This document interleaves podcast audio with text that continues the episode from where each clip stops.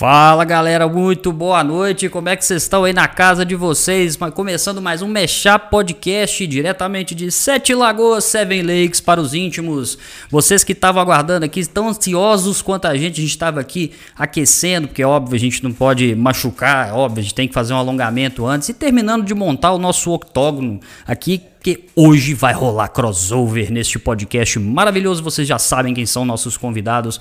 Antes de mais nada, queria agradecer a vocês mais uma vez por estarem aqui conosco. A gente já viu que o chat já está movimentado, já começou antes do podcast, já estava movimentado. Obrigado pelas interações. Quero pedir para vocês mandarem suas perguntas, quiserem mandar mensagem aqui para os convidados, até para nós também, por que não, né? Então, por favor, interage com a gente aí, curte, compartilha, porque é muito importante e hoje vai ser épico. E antes de mais nada, Hoje nós vamos falar sobre luta livre, luta livre. Nós vamos conversar sobre WWE, que, que é, é algo que está no coração de todo mundo, que está sempre é, é, é, trazendo emoção para os nossos corações aqui maravilhosos. E quando a gente fala sobre é, emoção, eu fico até emocionado aqui na hora de apresentar esse rapaz que está aqui do meu lado. É, eu tenho que dar um nome para você, cara, porque hoje nós vamos tá, hoje nós vamos de tag team, tá ligado? Nós vamos lutar de dupla. É? Como é? Pois ah, ô, Flor, meu microfone tá, tá mais fechado. Abre aí pra nós. Abre, abre esse microfone aí. E, e, e, abre o corner, abre o corner. Mas acho que tá abrindo do Diego, tá trocado. Pera aí, vamos ver, vamos ver. Olha aí, olha aí. Ei, ei, aí. Aí, chegou, chegou. Agora desce o do Diego um pouquinho. Agora desce, vamos lá. Aí. Não é, não é o retorno, não, Diego. Não, é não, lá, eu só tô é ajustando pra mim. Aqui, ah, não, então tá. Isso. Aí, ó. Fala, Diego. Fechou, fechou? Aê! Aê, agora sim. Hermano Marco, El Videomaker. Eu inventei agora o seu El nome. Videomaker. Ó, oh, dá, é, um, dá um nome legal, hein? É, ué, pô. Entrar pensei, no ringue com a claquete. Isso. Bater nas costas dos caras com a claquete, né, velho? Não, fecha a claquete no pescoço Muito bom, velho. Como é que você tá, cara? Tranquilão? Belezinha, tô jóia. Bom demais? Tô jóia. Já que se aqueceu, tá tranquilo? Não já? vai lesionar? Já treinou, o quer dizer, já treinou os golpes? Já. Oh, só pra... Já... Não, não, não tem nada é. combinado aqui, cara. Desculpa. Não, não, não. Não, tem uma queda de braço no final, né? Eu e o Diego, né? Queda de braço? aí que tem. Sério? Ah, ninguém me informou sobre isso não, mas Falaram, tudo bem. Tem até uma empresa de suplemento pagando para fazer. Ah, graças a Deus, cara. É. Finalmente acreditaram nos nossos trabalhos. Ô, meu amigo, feliz de estar aqui hoje, principalmente com essa turma aí. Diz que são muito bem-humorados e, e, tem um papo legal pra gente tocar aí. Vai ser bom demais. Vai ser bom, cara. Vai ser muito bom. Hoje o assunto também é diferente. Nós vamos conversar bastante coisa aí, beleza? Vamos, Isso aí, vamos lá. Vamos introduzir os nossos convidados aqui? Por favor. Então, no canto esquerdo deste quadrilátero maravilhoso, eu apresento a dupla Dois na Lona. Triplo H Guido e Juan Laventana. Volume! Segura aí que tá saindo não. Aí, ó, vamos lá. Hermoso! Aê, hermoso! Hermoso, gostei. Pegou justamente essa parte. Misterioso! Como é que vocês estão, galera? Bom demais? Fala, Bruno. Fala, Zaca. Tranquilão? De boa, galera. E vocês? E aí, galera, tudo bem? Já, já vou começar com aquela formalidade agradecendo o convite, né? Acho que é nosso, nossa primeira live crossover, assim, com transmissão nacional. A gente tá muito empolgado, né, Zaca? Ah, é, mapa, tava três noites sem dormir. Muito. pra vir aqui no podcast. Muito bom, cara. Que bom. Oh, nós ficamos honrados, pessoal. É muito bom ter vocês aqui e para falar sobre esse papo divertidíssimo. É, é uma coisa bacana. Eu acho que eu acho que não tem quem não goste um pouco. E tem pessoas que falam sobre falam sobre luta, essas coisas. Tem pessoas que se incomodam, mas se você for pensar, a, a vida de toda, de toda maneira ela é uma luta constante e contra nós mesmos. Nossa, que é? filosófico. É? Meu Deus Nossa. do céu. Nossa. A gente quer vir aqui falar besteira e no fim estamos aqui falando é, crise né? existencial. É, é. Sabe como, como proteger o... Meu Deus do céu. Ética, ética profissional, né? no final vai estar tá todo mundo chorando. Eu tô apavorado com o profissionalismo de vocês aí, com todo esse equipamento, estúdio. Ah, Se vocês isso? virem como é que tá meu escritório, aqui tem um ring light apoiado numa xícara, tem um, um copo vermelho no abajur para dar uma sensação sensação, a única coisa tecnológica é a lâmpada de LED que eu consigo Ah. pegar de cor. O resto aqui é só para Fernandes. Cara, de Pô, eu nem forma. falo nada, né, meu? Mas tem a é- xícara certa, depois eu passo o fornecedor de xícara que eu uso aqui pra apoiar as câmeras, é legal. É, tipo- É, tem os formatos mais adequados. É, é um fornecedor inglês, é Oxford. Ah, ah, esse é o bom. ah, muito bom. Esse que é o melhor. Não, mas ele fala, ele tá falando ali do, do- da parte que tá tudo improvisado. Mentira que não tá, não, que ali atrás eu já tô vendo que tem umas ilustrações maravilhosas daquele famoso. Como é que chama aquele rapaz? É Maurício Gerson, né? Que ele É, chama? Maurício Gerson. Meu compadre sindicalista, Maurício Sescon, aqui a gente tem o, o Rod Piper, né? Sim, sim. Do Day Live, aí tem aqui o, o Ash do Evil Dead. Muito bom, cara. aqui muito tem a bom. nossa fanart Mas, aqui. mano, E fazer uma menção honrosa, meu Deus, é muito difícil estar espelhado. nisso aqui. Fica tranquilo, cara. Ao, ao meu amigo Adam, que desenhou esse Guy Gardner aqui no, na BIC, tá maravilhoso. E tem um, um Hal Jordan aqui também. Muito bom, cara. Muito bom. Vocês Menino... têm que chamar ele, ele tem um projeto muito legal que é o Tesla HQ, que eles fazem quadrinhos independentes, muito massa. Não, tranquilo. Eu vou até aproveitar, no caso vocês estão falando do Rio Grande do Sul, não é isso mesmo? Isso, Isso. mesmo. É que a gente ainda não soltou nenhum bar, né? Então. Isso, Vai, isso. A gente fica na dúvida, né? É, não, exatamente. Até porque, pra quem não sabe, a gente tá falando aqui de Minas Gerais. É porque eu tenho duas coisas que eu preciso trazer isso aqui Como agora. assim, já... pra quem não sabe, a gente que não repara mineirês que a gente fala. O pessoal Uai. lá fora tudo percebe. Não soltou o bai, não soltou o ai aqui, né? Tipo isso, né? Mas é porque eu queria, na verdade, eu queria trazer uma curiosidade e falar uma- e perguntar uma coisa pra vocês, que realmente eu queria que vocês traduzissem um negócio. Porque é o seguinte, rolou um convite pra um conterrâneo de vocês aí, em off eu falo quem foi, mas ele me, me respondeu da seguinte maneira: "Ah, cara, não rola sim, e tal, mas eu, por enquanto eu tô meio atrolhado, então vamos tentar meter mais pra frente." Eu fiquei um pouco confuso. Eu não sei se queria marcar o o podcast ou se queria ter alguma relação comigo. Eu fiquei confuso. Será que vocês me explicam o que, que ele disse? Bom, trolhado é, sei lá, um sinônimo de tu tá sobrecarregado. Ah, perfeito. Ok. Começou. Começamos bem. Agora eu estou começando a ficar um pouco mais tranquilo. Agora tentar meter mais pra frente, eu confesso que me deixou meio assim, sabe? Fico meio suspeito. Ah, eu não tô acostumado, cara. Não tô acostumado, entendeu? Mas esse meter mais Vai- pra frente é marcar mesmo? É isso mesmo?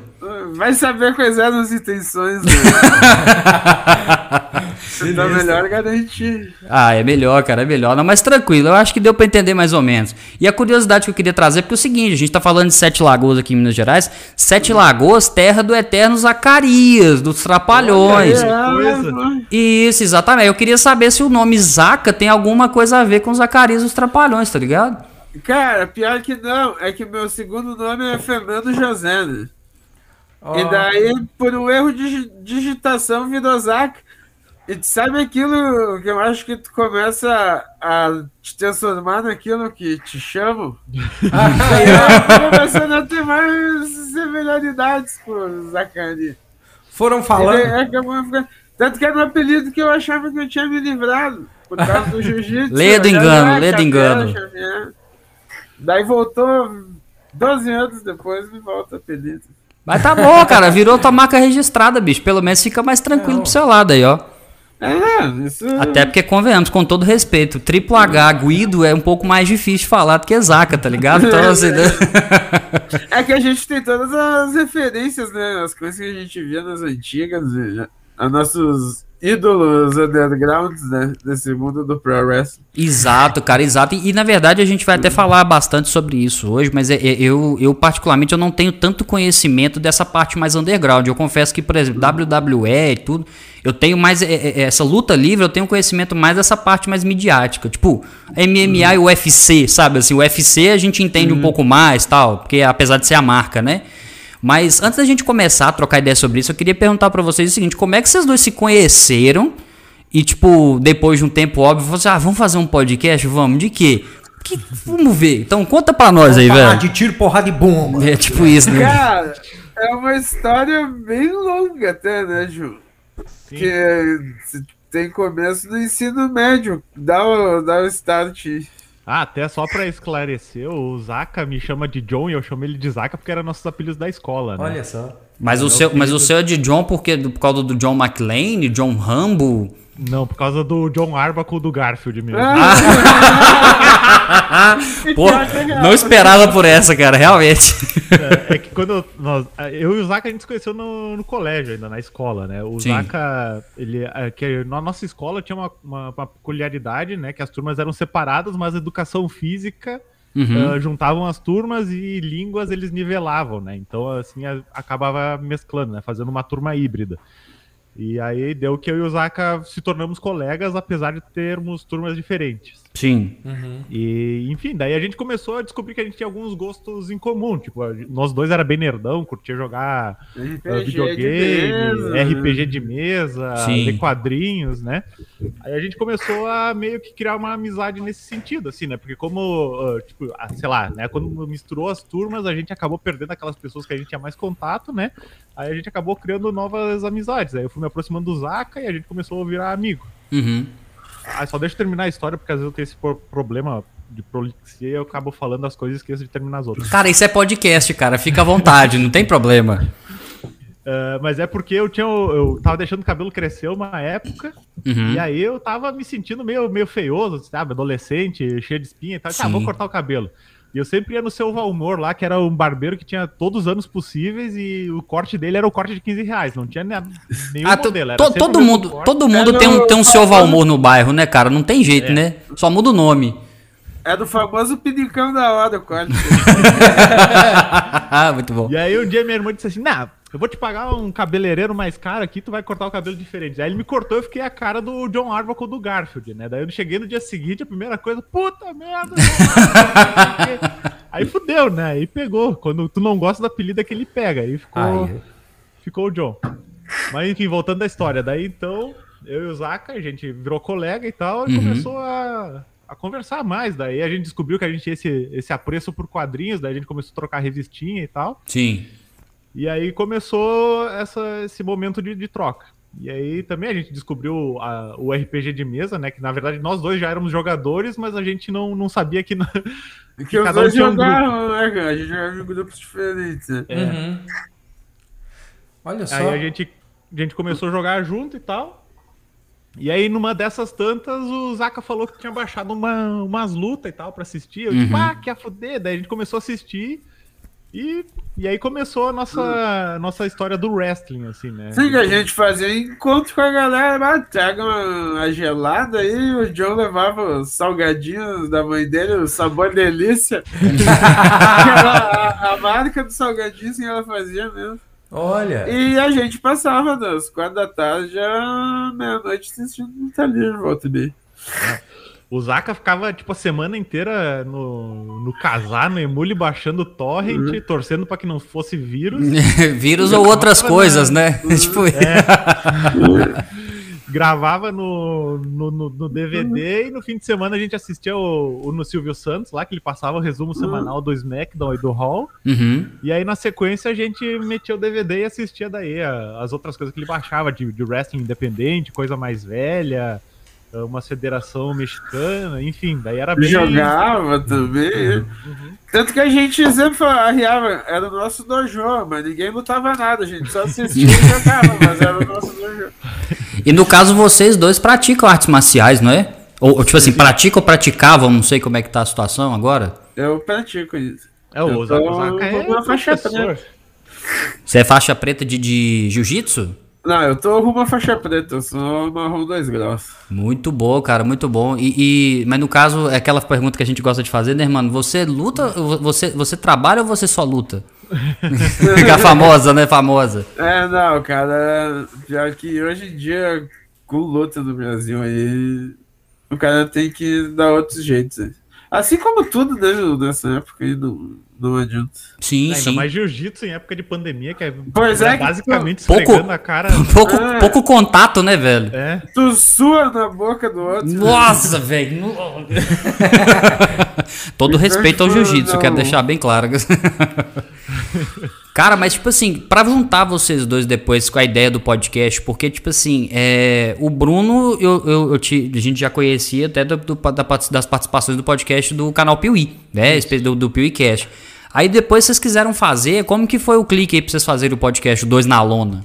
Isso, então, é, vale voltar ali a nossos fins de semana assistindo o Silvio Santos e comendo os acepipes culinários que minha mãe fazia. Maravilhoso, salgadinhos delícia, só pra deixar é, registrado. o sabor delícia. Aí a gente sempre ficava conversando e falando assim, né? Só que a gente, putz, né? A gente ia compartilhar esse conteúdo com mais gente, mas na época a gente não tinha noção de, de como era fazer isso. muito começo, né? Uhum. É. E a gente sempre manteve isso durante os anos, né? E Uhum. aí, co- co- quando eu comecei a, a participar ali do PewCast com o Léo e com o Miguel e com o Sescon, né? Que Uhum. eu trabalhava com eles. ah, e aí eu fui começando a conhecer essas coisas de jovem aí, de edição de áudio, de edição de vídeo. aí eu disse, bah, Osaka, acho que aquele nosso projeto lá de 12 anos atrás de falar sobre luta pra mais gente, acho que agora dá, dá pra sair, porque eu consegui uma pessoa que, que pode fazer a nossa edição, né? Daí a gente contratou o Audionias, fez um, um projeto piloto, Legal. deu certo, daí agora a gente só mantém, assim. A gente vai, vai, vai interagindo com a galera para criar a pauta e vai e vai gravando conteúdo. Até aqui no, no chat eu vi que tem o, o Heraldo, né? O Dr. Heraldo, ele gravou um episódio com a gente muito legal sobre bombas e esteroides. Ah, esse, Pô, esse, bacana. esse é uma aula. Da, da hora, o cara. Rony também, que é o, acho que o- o- um dos nossos primeiros apoiadores também, né? Que a gente tá com um projeto aí pra, pra fazer um, um- uma troca com ele ali, porque o cara ele entende de filme, então a gente quer fazer um especial filmes de ação com ele também, né? Legal, cara. E- É o, é o- é o famoso Rony Hunter Vingador, né? Já até vi que ele tá Hunter ali. Vingador, Esse mesmo. Grande Rony, famoso. grande Rony. O porque eu fico pensando, cara, até porque também já deixar aqui também aberto isso, é o parabéns pra vocês aí que vocês alcançaram essa semana top 10 é, é, podcasts mais ouvidos no Spotify do, do tema esportes, né, do gênero esportes. Hoje, se eu não me engano, vocês, vocês chegaram em sexto lugar, se eu não me engano, não foi isso mesmo? Aham. Foi. Cara, é Agora muito- imagina só. se a gente soubesse o que tá falando, né? Imagina se a gente estudasse. Não, mas, tipo isso. Mas o que eu falo, cara, é essa questão do conhecimento que você pega, porque, tipo assim, é, é aquele detalhe de você fazer um negócio porque você gosta. É Entendeu? totalmente, é, é outro nível. É. Isso, e obviamente também a gente, a gente gosta também de parabenizar as coisas boas também. A gente parabeniza o menino Adonias, né? Audionista não conhece, porque o trabalho dele com edição também é muito bom. Então, assim, é, querendo ou não, ajuda a desenvolver muito o assunto, né, velho? Com certeza. É, não, não- não- como é que eu falo assim? Não fica tão maçante, né? Só que assim, agora a gente já começando uma parte um pouco da porradaria, tem um detalhe que eu queria perguntar pra vocês, assim, que eu fiquei sabendo há um tempo atrás, que o no- nosso amigo Triplo H Guido aqui, ele teve um embate recente com. com- eu, eu não sei se ele tem um nome de, de, de luteador, alguma coisa assim, mas é o cara da salsicha, famoso cara da salsicha. O que, que pegou mas dessa é- parada, né? Cara, mas esse cara tava falando com o John hoje. Ele é um louco que eu deveria largar um bilhete de agradecimento no carro dele hoje em dia. né? Porque ele ajudou a alavancar a minha pessoa um jeito que, tipo, a minha relevância. Se mudou nula. completamente, Agora, né, cara? Pelo menos ela tem alguma coisa. Pô, é o cara da salsicha. que maravilha. Mas, Mas o que, que pegou, Zaca? Que, que- que- explica essa parada pra nós aí, porque, tipo assim, mesmo escutando no podcast, eu ainda fiquei com dúvida, cara. Como? Ele enfiou esse. o que, que ele. Velho, não consigo entender, cara. É, não, é que realmente, o cara se deu ao tempo. Eu, eu admito que quando eu abri meu capô, eu olhei assim. Uhum. Eu demorei uns 3 minutos rindo antes de eu ficar puto. Daí eu, aqui, né, velho? Eu tinha separado umas paradas pra jogar no lixo. Tinha uma salsicha vencida. E eu Mas, sei tipo, na uma salsicha, uma embalagem, o que, que foi Não, aquilo? uma embalagem. uma Saquei, embalagem. saquei, saquei. E não, tá beleza, né, cara? Ah, me embalei. Só que quando eu tava indo jogar no lixo, me ligaram, eu tive que sair na pressa de carro. Eu, bah, vou deixar no cantinho ali e depois eu boto fora. Né? Uhum. Daí, ah, vacilei, deixei de um dia pro outro. E esqueci de fechar o carro, velho. Maravilhoso, muito bom. E daí eu olhei assim, que meu carro ele tá com um negócio no radiador, daí eu volto e meia abro pra botar água. Hum. Daí eu fui abrir o capô, olhei assim, eu vi um pacote de salsicha, velho. salsicha boiando no Mili, não, milimetricamente, cirurgicamente aberto. velho. E eu, tá, alguma filha da putagem aconteceu nesse. Não sei o que foi, mas com certeza alguém fez isso, né? E não fui eu, eu me lembraria, né? E daí abriu o capô do carro, velho. E daí a tampa de óleo dela é um pouco mais alta, o, o soquete, pra ter espaço do soquete da tampa. Sim, sim. Aquele espaço, mano, o cara encheu de salsicha até o talo. que isso, cara? Meu Deus E daí eu olhei assim, eu, eu botei a mão no, no capô do carro, eu olhei assim, eu, cara. Como é que E pode? daí eu dei risada, dei risada, dei risada, dei risada, daí eu até que eu. Que maldito, velho. Eu acho que eu vou ter que botar alguém nesse prédio, velho. Caramba, velho. Mas, mas te digo que. Eu eu apreciei, mal ali, né, velho? eu apreciei o valor cômico dele. Não, cara, é, é porque, tipo assim, a, a Tinha- história. Tem, tem o WhatsApp do grupo, do prédio, do condomínio? Não tem, velho. Boa. Não tem, mas é que detalhe, mano. É. Tinha um gato, velho. Tinha um gato que ele. O John sabe que eu sou um cara meio esquentado, às vezes, ainda mais nas casas dos animais. Perfeito, perfeito. Tinha, tinha um gato, velho. Tri sangue bom o gato. Aqui Ele- bom, é muito bom. A galera botava, tinha até um pessoal do prédio que botava comida, água pra ele e tal. E ele dormia no sofá, velho. Sofá que ninguém usava Uhum. ali no teatro do prédio. E daí uma velha azeda, mano, tá ligado? que, pô, vai tomar banho, mano. Tomara que esteja minha vida.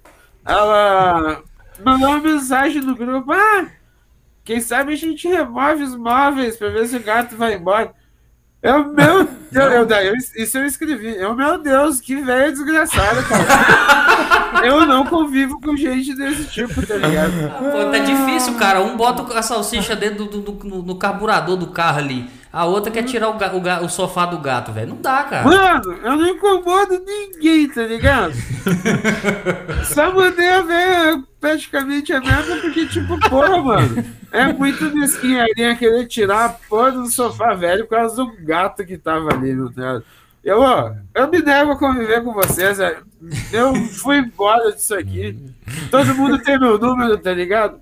Quer falar, bate na porta, aí, ó. Vai ver, galera. Que se lasque também, né, velho? Ó, bah, quem trata animal desse jeito aí, velho, nem, nem merece ser, ser. ter uma conversa adulta. Ah, para, velho. Não, não. Mas você, então você tem fama de apelão, então o que que- você já aprontou alguma por conta disso aí? Como é que como é que como é que Opa, opa. Nossa, Opa, eu- travou. Foi a salsicha, engasgou. é Não, Acho que eu tô com salsicha no motor. tá ligado? Eu acho que é por isso, é pelo louco ser tão, tão na cara mesmo. Que eu falo, velho. Pô, por que, que eu não tenho problema aqui do condomínio? Eu vou falar.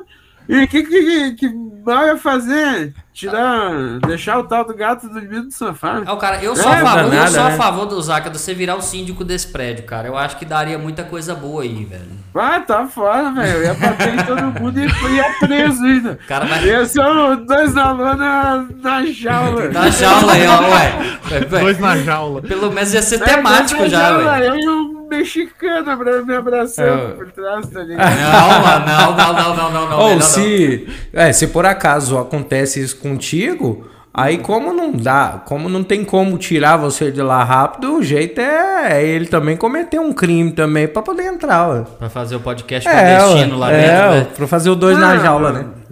Manter Ah, a kayfabe, né? Manter a história acima de tudo. Exato, Eu sou um exatamente. cara agudo, mas deixa o universo devolver pra essa velha azeda aí. É, assim, sacanagem. Eu maníaco, imaginando. o maníaco da salsicha desenvolveu Tem um carinho, né? eventos aí que nunca teria acontecido se não fosse ele. Então, Há males que vem pro bem, né? É, é mais que vem pro meio. Eu fico imaginando esse negócio de ter alavancado tanto o nome dele, assim, né? A carreira. Eu fico imaginando se tivesse num programa do Marília Gabriela, aquele bate-bola, tá ligado? Um, um personagem, ele, salsicha. Uma comida, cachorro quente. Cachorro, bacê, porque é o salsicha, tá ligado? mesmo, é. É, ué, mais ou menos. Se rolasse esse bate-bola assim, ia ser da hora até, velho. Imagina se me aparece um canal, o desgraçado, o maníaco da salsicha, né? Ah, Maníaco da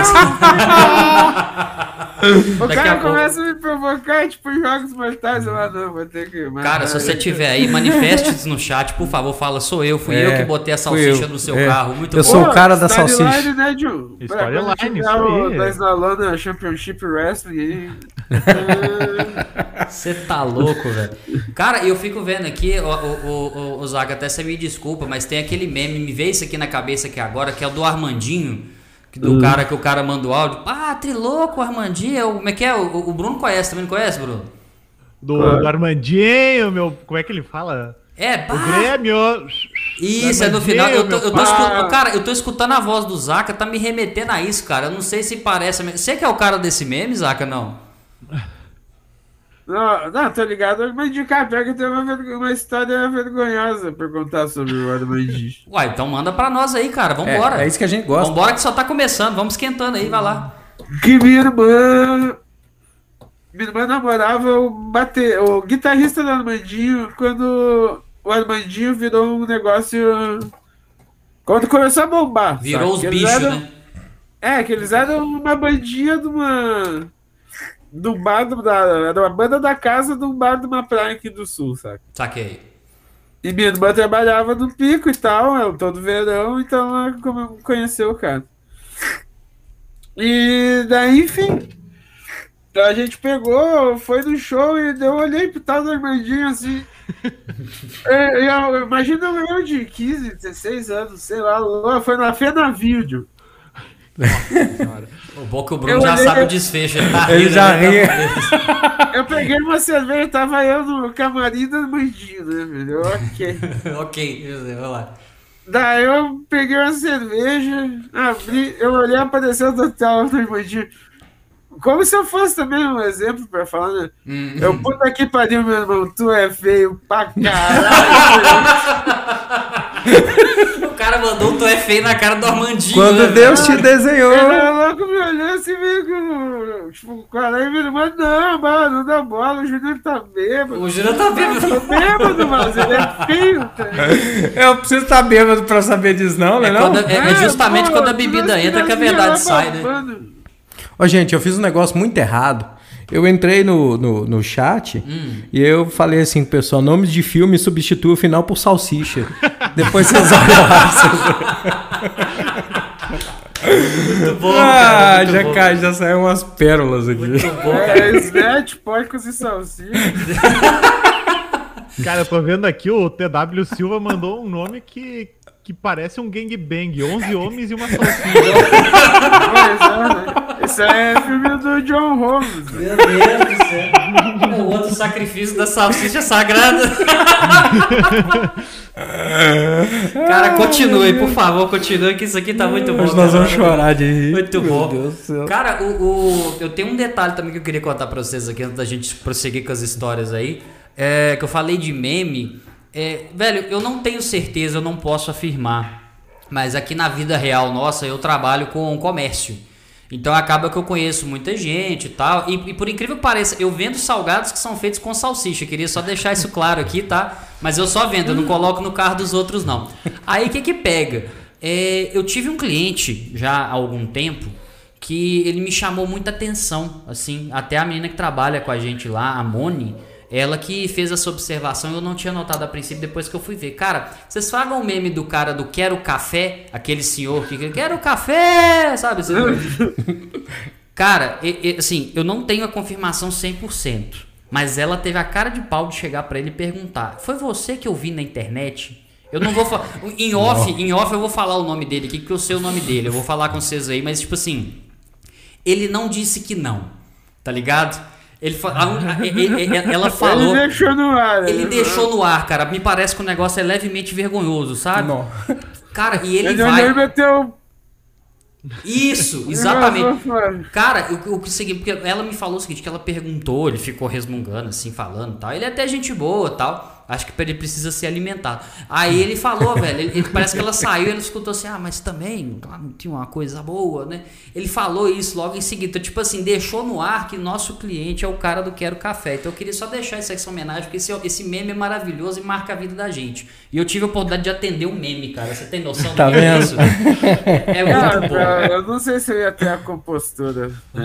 Ou a maturidade mental. Ah, cara, a gente, a, gente, eu- a gente é profissional, né, cara? A gente tem que manter a compostura na frente do pessoal.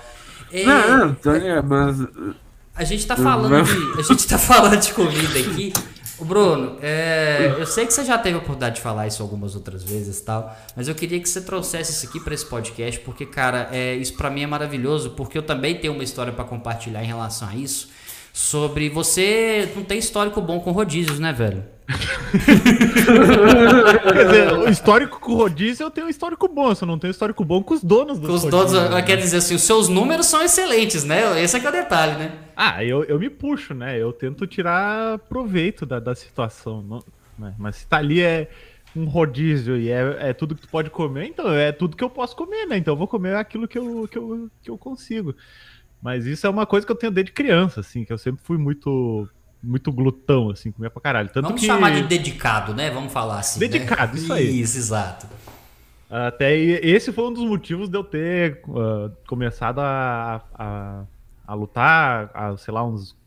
Quanto tempo faz? Uns 15 anos atrás que eu comecei a entrar na, a lutar por causa disso, né? Porque eu comia muito, muito, muito. Uhum. Tanto que, que eu comia 2x no O- almoço o outro e rindo ali, tipo de assim, né? Ah lá, em off a gente manda uma foto do nosso ápice. Ah, tá, por favor. nosso fa- ápice. Por ápice favor. físico. Não, foi- bom, beleza, pode mandar lá, receberemos com o maior carinho. Foi, o, foi o ano que os dois disseram, não. Vamos, Acho que precisa tomar jeito, né? É, Muito bom. E só que eu sempre achei musculação um bagulho muito chato, né? Então Sim. eu queria fazer uma atividade um pouco mais dinâmica. Daí eu comecei a conhecer eh, o Muay Thai, aí eu me apaixonei e virei praticante, né? Daí eu consegui emagrecer e continuar comendo bem.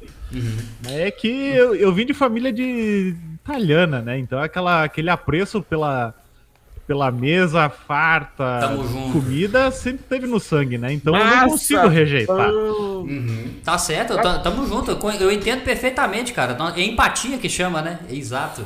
É.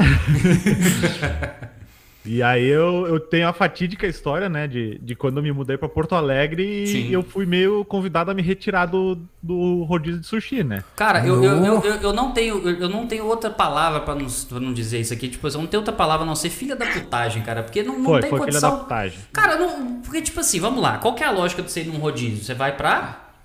Pra se matar de comer. Encheu o produto. Exatamente. entendeu? Não, faz igual eu, vai no rodízio e come arroz e feijão. É, aqui, ó. Aqui pro pessoal. Manda um só- rodízio pra comer a saladinha que mandam antes, tá ligado? Ah, é? Isso, pô. Mas é, eu vou até fazer uma menção honrosa aqui, porque tem uma pessoa que tem sempre uma bagagem muito interessante pra falar sobre o rodízio, que é a Flor, que tá aqui com a gente aqui na, na troca de câmeras.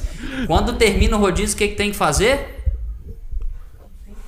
É, tem que fazer. desabotoar o botão da calça, cara, pra ver Ah. se cabe mais, tá ligado? Quando começa. Uai. Ah, é quando começa, tá vendo? Eu passando a regra errada aqui, ó. Tá É, vendo? ué.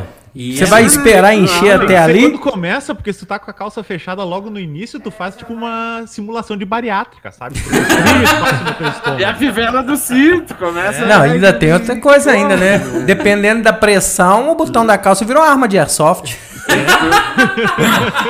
Olha, dependendo, se tu sair usando aquela apertadinha assim aqui, ah, não, acho que vai, tá ligado? Entendi. Muito Então, bom. Tem que ligar pra não matar alguém. É, Não, mas, pelo menos essa não é a ideia, né, velho? Pelo menos não é a ideia. Mas então, causa mortes um, um Um botão de calça, né, velho? botão de calça jeans que estourou. Igual um tiro. Jeans de pizza. Local do crime, rodízio. Ah, mas ó, Bruno. eles vão colocar botão de calça como arma branca. Arma dentro, branca, dentro do é, rodízio. Exato. Continua, Bruno, vai lá.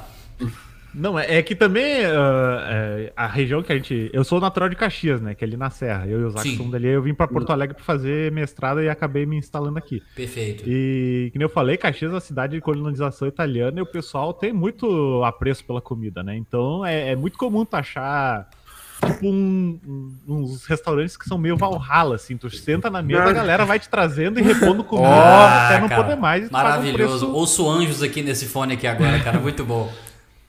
E tu vai comendo até tu não aguentar mais e aí depois eles te oferecem ainda mais comida, né? Muito bom. E é nesse sentido. E no final vem o saco com creme. né? É, um bagulho com creme, um biscoitinho de freira com, com cafezinho preto pra fazer a digestão daí. né? É, ué. Aquele, aquele glaciado bem duro, assim, que quebra o dente. Exato. É pra você gastar energia mastigando, né? É exatamente isso. né? É Exato. pra ver se tu quebra os dentes pra na próxima não conseguir mastigar, né? E dar menos prejuízo. Essa é a lógica. Mas, cara, o que que pegou, velho? Tipo assim, eles literalmente falaram com você, ô, sério, vaza. Tipo, É que assim, esse restaurante, ele funciona, funciona, funcionava, não sei se ainda tá aberto, enfim. pô, cara, você deu, você, você deu tanto prejuízo assim que fechou a parada, velho.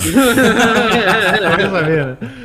É, e era um sistema de comando, então tu sentava na mesa, eles te davam uma- um panfletinho, tu marcava, por exemplo, as peças de sushi que tu queria e a quantidade. Uhum. E aí tava eu e minha noiva, daí Sim. a gente sentou lá, eu fiz o pedido, né? Daí chegou lá, como a gente não conhecia a casa, a gente pediu, ah, traz o, o básico só pra gente experimentar e depois a gente vê o que, que a gente quer repetir. Total. Aí tá, né? Eu me- meti lá, a gente comeu a primeira, a primeira barca, tranquilo. Eu disse, pá, eu gostei desse aqui, desse aqui. Aí fiz a minha marcação. Aí os caras trouxeram. Aí eu disse, pá, eu, agora eu quero experimentar aqueles outros de novo. Aí eu fiz a minha marcação, aí os caras trouxeram. aí minha, namo- minha, minha noiva já tava satisfeita. Eu E quero parou. experimentar mais oito daquele de E novo. aí eu comecei a, a continuar marcando. Aí, eu disse, pá. Aí eu peguei e disse, agora que eu já tô na, na, na metade do negócio, eu vou começar só o que eu quero pra, Tá certo. Já que eu experimentei tudo duas vezes, já, já tirei a prova real, vou perguntar. vou Tirou pegar Caramba, que eu mano. gosto, de fato. Você tá louco. Aí eu comecei a marcar, né? Tipo, essa peça aqui eu quero oito, essa aqui eu quero mais seis, não sei o quê. E aí mandou, foi pra cozinha, ficamos esperando, né? Chegou um tempo que daí veio o pedido assim, um terço do que eu pedi, né? Aí eu pensei, ah, vai ver, eles estão fazendo por, por partes. Aí eu Exato. comi tudo e fiquei lá parado. Aí disse, ô moço, eu acho que faltou aqui os negócios, não sei o quê. Ah, tu marcou na comanda? Sim, sim. Ah, então, por favor, manda de novo aqui que eu vou mandar lá pra cozinha, vai ver, os caras perderam, não sei o quê. Aí eu peguei, eu repeti o pedido lá, botei. Eles falam, não, não é essa, possível, esse cara não vai continuar comendo. Tem condição não, né, bicho? Caramba. Aí tá, né? Aí de repente chegou, Olhar, olhar o tamanho do Nino. aí em vez de chegar o meu pedido, chegou a, a gerente do restaurante, o garçom e o, e o chefe da cozinha lá, os três, assim, me encarando. Ó, Que isso, mano? Aí eu, o que que foi? Não, é verdade que tu vai pedir isso aí? Porque aqui é assim, a gente cobra por desperdício, né? Ah, já, já estavam Aí, prevendo que você não dava conta, né? Eu disse, porra, se eu pedir, é claro que eu quero, né? Eu- minha, minha noiva tá aqui, ela conhece meu histórico de, de pessoa que de quebrar, de quebrar os lugares. Aí ela, não, não, tá, é só por garantia, né? Porque comida a gente não pode ter esse desrespeito e tal. Ah, tá. Aí fiquei esperando e veio a porra da metade do pedido. Aí eu fiquei puto, né? Não veio inteiro de novo, velho. Não veio inteiro de novo. Daí eu comi tudo e fiquei esperando. Malditos. Aí eu chamei o garçom. Ah, ai, senhora, a cozinha tá fechando. A gente pode trazer a sobremesa então, pra compensar, não sei o quê. Aí tá, me traz a porra da sobremesa, mas vem caprichado, né? Que daí a sobremesa era tipo um É que senão. sorvetinho, assim. Ah, que senão você. Nada nem um sushizinho de banana com Nutella. Não, não, era uma casquinha de sorvete assim com uns bagulho dentro. Disse, vai me trazer a sobremesa, então me traz pra compensar o espaço que tu me deixou aqui, esse vazio no estômago e no coração. É, vai sair com fome, né? É isso que eu ia Aí- falar, velho. Caramba. Aí comi e fui embora com fome ainda. Foi embora com fome ainda, velho. Que isso, mano? Aí come mesmo, hein?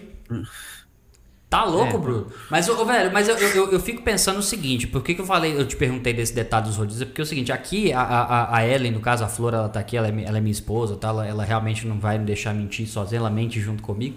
Mas teve um tempo atrás, a gente gosta, né, de uma comida japonesa e tal. E tem um restaurante aqui, quer dizer, tinha um restaurante aqui também, né, na Tu verdade. faliu também? Pois é, cara, pois é. é, é, Você veio aqui, cara? Eu também é desses. Ô, velho, é, esse aqui é o detalhe. Teoricamente eu só não tenho tamanho, tá ligado? Mas assim, é, é, foi um casal de amigos com a gente e tal. E ia rolar uma promoção do rodízio lá, de comida japonesa, e a gente foi, né? Falei assim, ah, interessante o preço pro casal e tal. A gente resolveu ir. E eu realmente eu tenho essa, essa premissa comigo que, de fato, não é que eu, que eu quero dar prejuízo, não é isso. Eu quero ver as pessoas lá dentro chorando. De, de- não, sacanagem. Mas o. O que que acontece? A gente chegou lá e era aquelas pecinhas, cara. Tipo assim, o rodízio foi bom e tal, mas era aquelas pecinhas tochadas de arroz. que teoricamente é o quê? Pra encher mais rápido, né? A gente sabe que tem, tem uns detalhezinhos e tal. E, velho, o, o, eu sei que foi comendo. Eu lembro que a gente entrou na disputa, eu e a Gabi, que era do, do outro casal, porque ela também comeu bem aquele dia. E eu sei que eu comi na faixa de umas 63 pecinhas. Nossa. E caprichada. E, Assim, eu não. Como é que é? Personas. Personas, é, eu tentei. Eu sempre comi na média de 43 temakis, ligado? Nossa senhora, velho, 43 temaki é muita coisa, velho. O, o- mas também tem os pequenininhos, né? Tem os, o- É, mas quem inventou esse negócio de rodízio pra comida, né, comida assim, tá fudido. Ah, mas é mais ou menos. Se for fazer as contas no final, dependendo de quem for, né? Mas tem gente que come pouquinho, né, velho? É, a Tem esse maioria detalhe. não tem estômago, né? Eu não, eu não consigo acompanhar, não. É, daqui a pouco vocês vão conhecer eu e o Bruno como, tipo, Diego e Bruno Anomalia, tá ligado? É mais ou menos assim. Tá, mas ô, John, foi em Porto Alegre ou foi em Caxias isso aí? Foi em Porto Alegre, foi em Porto Ah, Alegre. não, aqui em Caxias tá ligado, que eles fazem questão de te enfiar o máximo possível na mesa, o, Ah, sim. O mais rápido possível. Não, mas tipo assim, e, e esse detalhe aí de, de, de- de ir passando a comida, o pessoal ia fazendo e tal, eu, eu vi o sushi meu olhando pra mim, eu voltava lá, porque na verdade eles colocavam na barcazinha assim, e você ia lá servir a quantidade, né? Você não pedia, não. Cara, coincidência ou não, saímos de lá, tal, beleza, feliz. Uma semana depois passei na porta, falei assim, ah, vou monitorar pra ver se vai rolar mais. Tava fechado. Aí. É, cara, e realmente, assim... Isso que dá regular.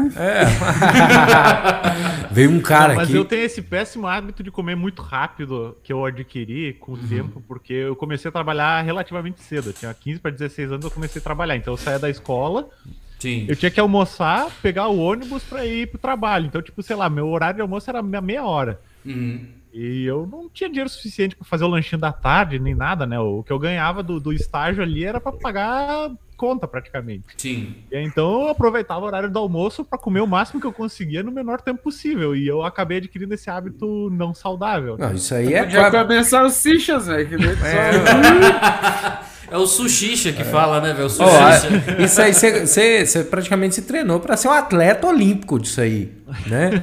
Comer o máximo de comida no menor tempo possível. Olha só. É, eu vou estar lá com o Corbucci competindo É o... no Não, tu e o Guy Ferri. Não, olha o Guy Ferri. É, do outro, não, tu que falou o nome. Se você for pros Estados Unidos, meu cara, você tá com a vida ganha. Você pode ficar tranquilo. Só de competição lá, você vai É, deitar. Tem gente que ganha a vida comendo lá. É o Corbucci mesmo. É, É, o Corbucci come demais, velho. O, o- a gente fez o episódio aqui com o Gabriel Aronês aqui e a gente falou sobre isso. O- Uhum. O, o- o Gabriel ele falou que ele falou assim, cara, não tem jeito. Pra mim o Corbucci vomita depois dos desafios. Não tem como. Não tem como. Incrível, Pra né? onde que vai aquela quantidade de comida? Hoje, vendo o Bruno falar, talvez eu, eu imagine que tenha condições disso acontecer, de não ter que vomitar. né?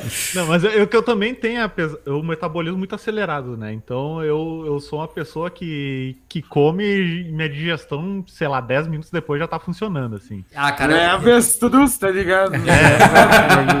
Aí é. Desculpa aí eu- se alguém tá jantando, mas é verdade, é natureza humana. Exato, exato. Não, mas é isso aí, você pode ficar tranquilo. Mas eu gosto dessas desculpas de gordinho, que eu também já fui bastante gordinho. Então, sabe, eu tenho ossos largos, sabe? Essas coisas assim, sabe? Ah, meu metabolismo é acelerado, só pra gente poder comer mais, tá ligado? É bom demais. Cara, vamos introduzir agora o assunto que a gente tá mais ansioso aqui, que é o, é o- é o main event, né? O evento principal da noite aqui. Cara, me fala um negócio antes disso. É, por mais que eu já tenha uma noção e tudo, vocês falam não só, obviamente, de luta livre no podcast de vocês, mas vocês falam também de filmes, jogos, até de outros estilos de artes marciais também. Mas de para vocês, o que que chama mais atenção? Tipo assim, dos estilos mesmo. Vocês gostam mesmo de fato mais da luta livre? Por que que vocês curtem? Ou tipo, vocês têm um carinho por outra modalidade? Como que isso pega pra vocês, velho? Vai lá, Zaca, começa aí. Cara, Ah, e só um detalhe, Eu- desculpa te interromper, Zaca, mas assim, eu não sei. Aqui tá, ca- tá um calor do cacete, velho. Eu não sei se tá calor aí. Se você quiser tirar a máscara, velho, fica tranquilo, tá? Não, ver não, se é- é mais bonito que o Armandinho mesmo. face review, face review. Face review, vamos ver a verdadeira face. Olha aí, agora Caraca. chegou o Zaca. Antes era o Triple H Guido. Não, Armandinho, não. Antes é do Guido, antes é do Guido. Nó, chamou de Armandinho na sua cara aí, ó. Mas vamos tá, lá, né? Qual que era a pergunta, galera? Opa, vamos, vamos lá. Repito com o maior prazer. Não, é que eu queria saber. ah, tá, tá, tá, tá, tá, tá, tá, tá. Não, beleza, beleza, beleza. Peraí, peraí. Cara, eu sempre fui muito sedentário, né? Hum.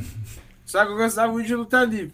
Sim. E, então eu gostava muito do Hayabusa, né? Até um lutador que já faleceu já. A história dele é bem interessante.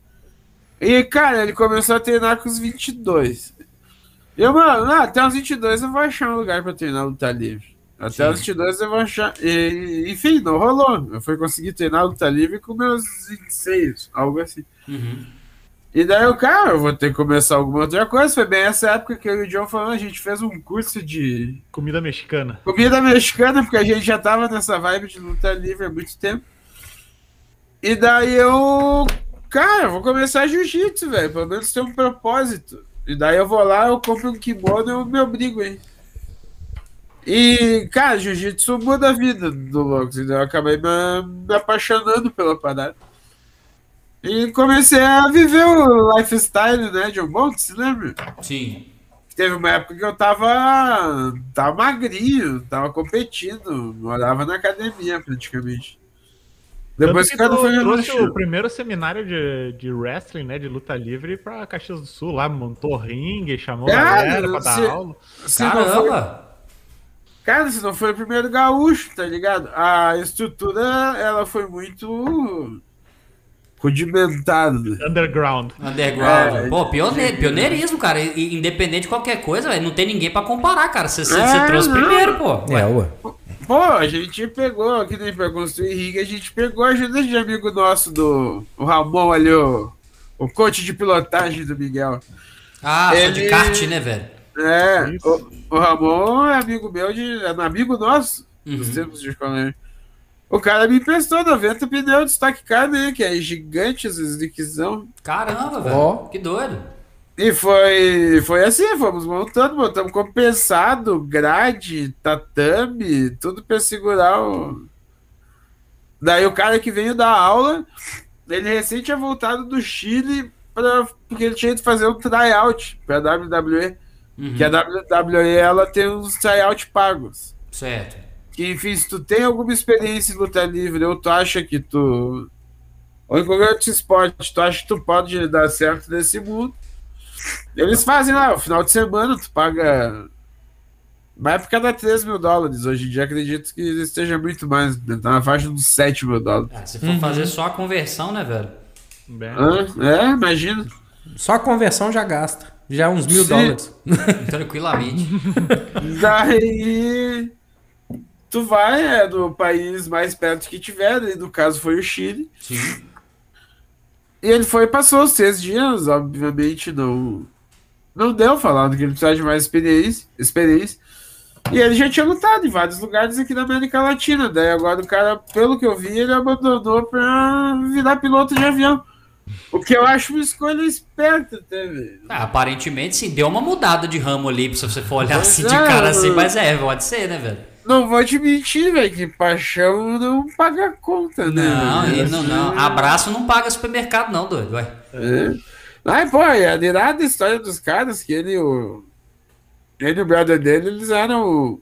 Que tinha uma Fed bem. bem grandinha aqui do sul, entre 2015 e 2018. Uhum. A SW. Ela era bem grande, ela trazia caras de outros lugares do país. Tem um evento brasileiro muito legal que ele acontece todo ano, que é o Juntos Somos Fortes.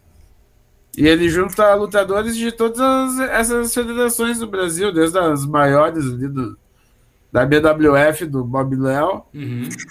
até essa galera menor aí do Rio Grande do Sul e tal, e faz um evento com as equipes dos lugares. E eles foram campeão de duplas. Enquanto teve a.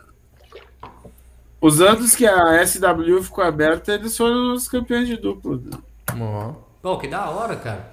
Não, foi, foi muito irado. esse, evento, esse, esse evento você falou que acontece todo ano, mas tipo assim, é tipo assim. Não, isso- não, não. Foi, foi um ano só que a gente Ah, fez. tá, saquei, entendi. Daí no outro eu não sei o que, que deu também, eles estavam em outros até. Ah, não, o Juntos Somos Fortes acontece todo ano, mas é no Rio. Ah, não, tá. saquei, entendi agora. Não, eu, ia- não. eu ia É. perguntar se mudava de estado, se tinha lugar fixo pra rolar. É, não, não. Esse, esse seminário foi uma ideia totalmente independente mesmo. Saquei. E você, Bruno? Então, uh, o estilo de luta que eu curto, assim, de assistir é, é muito mais as lutas plástica mexicana, Sim. bolador e tudo mais. Uhum. Muito porque, se vocês me acompanham no PI, sabe que eu não tenho muita paciência para assistir filme, né? É, de, Mas... de, de, certa forma, você pegou uma fama de ser o cara que participa de um podcast de filme que não vê filme. Mas esses são detalhes, né, cara? Não, é que é, é o seguinte, eu vou explicar, né? Eu, eu tô fazendo doutorado, então... Sim eu não tenho bolsa, então eu sou obrigado a trabalhar para pagar as contas, fazer o doutorado para ter a titulação e tal. Faz todo sentido. E o tempo que me sobra, eu quero derreter o cérebro. Eu não quero ficar pensando mais vendo um filme do Tarantino, uhum. da, da Aronofsky, do, sei lá, assistindo uma amnésia da vida. Eu quero ver um bagulho que eu só assista e curta, né? Tá certo. Então... Eu, não, eu assino embaixo, cara. Eu te defendo nessa que eu assino embaixo. Faz todo sentido. E aí eu curto muito luta livre mexicana porque é muito mais dinâmico, né? Já, já chega os, os luteadores ali é ação do início ao fim sem parar. Já a WWE, eu, eu sinto que tem uma Exato, tipo... né? Rudo, rudo, rudo, rudíssimo. Já a WWE, tu chega lá e os caras ficam uma meia hora no ringue se encarando, parece episódio do Dragon Ball, assim, sabe? Que foca num, foca no outro, foca num, foca no outro. Ah, puta merda, né? Não, não, não tenho paciência para isso. Então eu curto ver uma, um bagulho mais, mais dinâmico. Mas quando eu, eu não era tão atarefado assim, que a gente curtia assistir umas coisas com mais história, eu gostava muito de assistir uma liga que hoje não existe mais, que era a Chicara. Chicara, é, é mexicana mesmo, não? Não, a Chicara é, é americana, né, Zaka? É americana, americana, ela pegava o melhor de, de tudo. É, só que daí era ah, tipo uma uma liga que eles construíram, construíram todo um storytelling eh, por trás e traziam lutadores independentes, assim, que tinham muita paixão, sabe? Então, acabava por ser muito mais legal, porque, por exemplo, eles faziam toda uma storyline baseada, por exemplo, na Guerra Civil, sabe? Uhum. Aí, dentro do, do, do, do, do host ali dos lutadores, tinha o cara que ia ser, por exemplo, o Tony Stark, que queria desmascarar todos os lutadores, aí tinha o cara que era o Capitão América, que queria manter as identidades de ringue e tudo mais, e aí começava a ter esse conflito, assim, sabe? Então eles criavam umas uhum. histórias uhum. nesse sentido que era muito mais... Os posters de pay-per-view eram sempre tributo a alguma capa é. de gibi clássica. Tanto que quando rolou a luta do. Do Chris Hero e do Cocky Bush, se lembra, John? Uhum. Que daí era a capa do Cavaleiro das Trevas. Só que daí era o símbolo do. O símbolo do Batman era do Mike Quackenbush e o do Chris Hero era do Super-Homem, uhum. Era muito irado. É, se puderem procurar uma hora ali no, uhum. no Google, imagens esticar e verem as capas da promo, é, são todas muito legais. Assim. É então é mais ou menos que nem. Eles faziam referências, então, é isso. Isso, ele é meio que nem o, as artes do Sescom, sabe? Ele pega vários easter ah, eggs assim e adapta, sabe? É muito legal. Tinha o trio que era o The Colony. Eles eram é. três formigas. Daí tinha a, a Worker Age, que era a formiga operária. O louco entrava com uma maletinha, assim, como se tivesse ido do. Tinha a Fire End, que era a formiguinha vermelha, que era o louco que tava sempre alucinado no ringue, pulando em cima de todo mundo e tal. Saquei. E tinha, e tinha a formiga militar, que era o cara que tudo que ele fazia, ele, ele fazia. Batia continência. É, ele batia continência. Era era a parte cômica com a parte física da luta ali. Que legal. É, era muito legal. O, o no, no, no, caso, até para tirar essa dúvida, a questão do surgimento do, de luta livre, já que a gente já tá falando essa parte de luta mexicana e tal, no Brasil, velho, como é que rolou? Tipo assim, como é que chegou aqui, influência? Até porque também eu já cheguei a ver que tem um comentário aí no chat aí mais cedo que falou so, sobre o Telecat, né, velho, que falava Isso. aqui, né? Sim. É que antes do Telecat, cara, ele era muito mais circense, uhum, saca? Sim. Ainda mais aqueles festivais itinerários que iam de cidade em cidade, que tinha o cara mais forte. Enfim, sempre rolou esses desafios, né? E disso aí eles acabaram que foram criando esporte. No México acabou sendo o espetáculo dos mascarados. Bom, tanto que pode ver na época do Nacho Libre Uhum. Ah, é, sim, sim. tinha as falsas, as falsas apostas, porque na Libre é baseado no. No Frei Tormento. Do Frei Tormento, que é o. Foi um lutador mexicano que ele realmente fez isso. Ele era um padre que lutava sim. escondido. Pra... E ele que lançou um dos maiores astros da luta livre muitos anos depois que. que foi um místico. Então, o que que era? Ah, isso que é ruim do ao vivo, o que que era? É. Da luta livre no Brasil, Zaca. Ah, então era esse negócio de. Nossa, eu tava já lá no. Esquenta, esquenta não, cara, esquenta não. Você, fez uma- você, você só deu uma passadinha lá, você fez escala ali pra você voltar pra cá, esquenta não.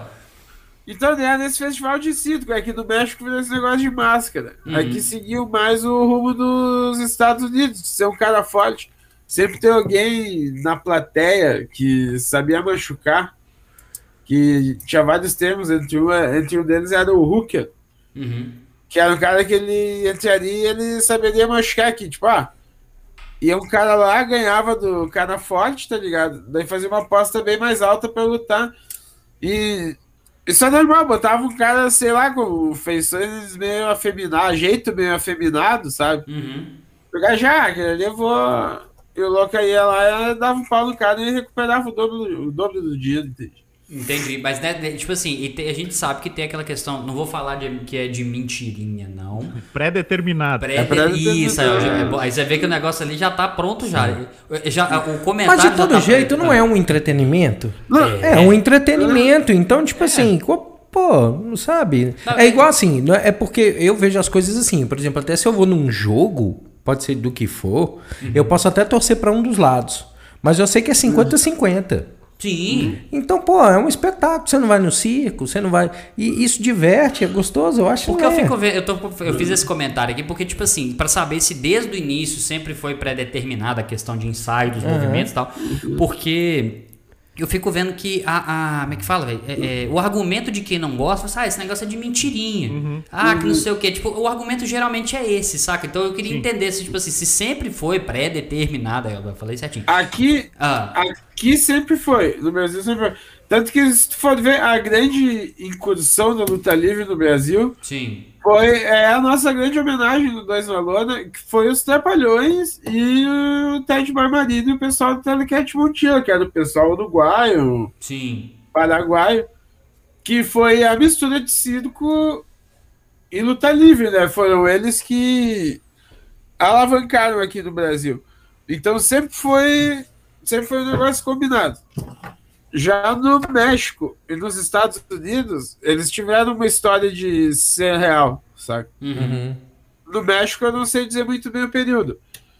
Mas, porém, nos Estados Unidos, ah, foi uma época que assim, eles começaram a ter as lutas de grappling mesmo, né? Que seria a luta livre coisa de pro wrestling.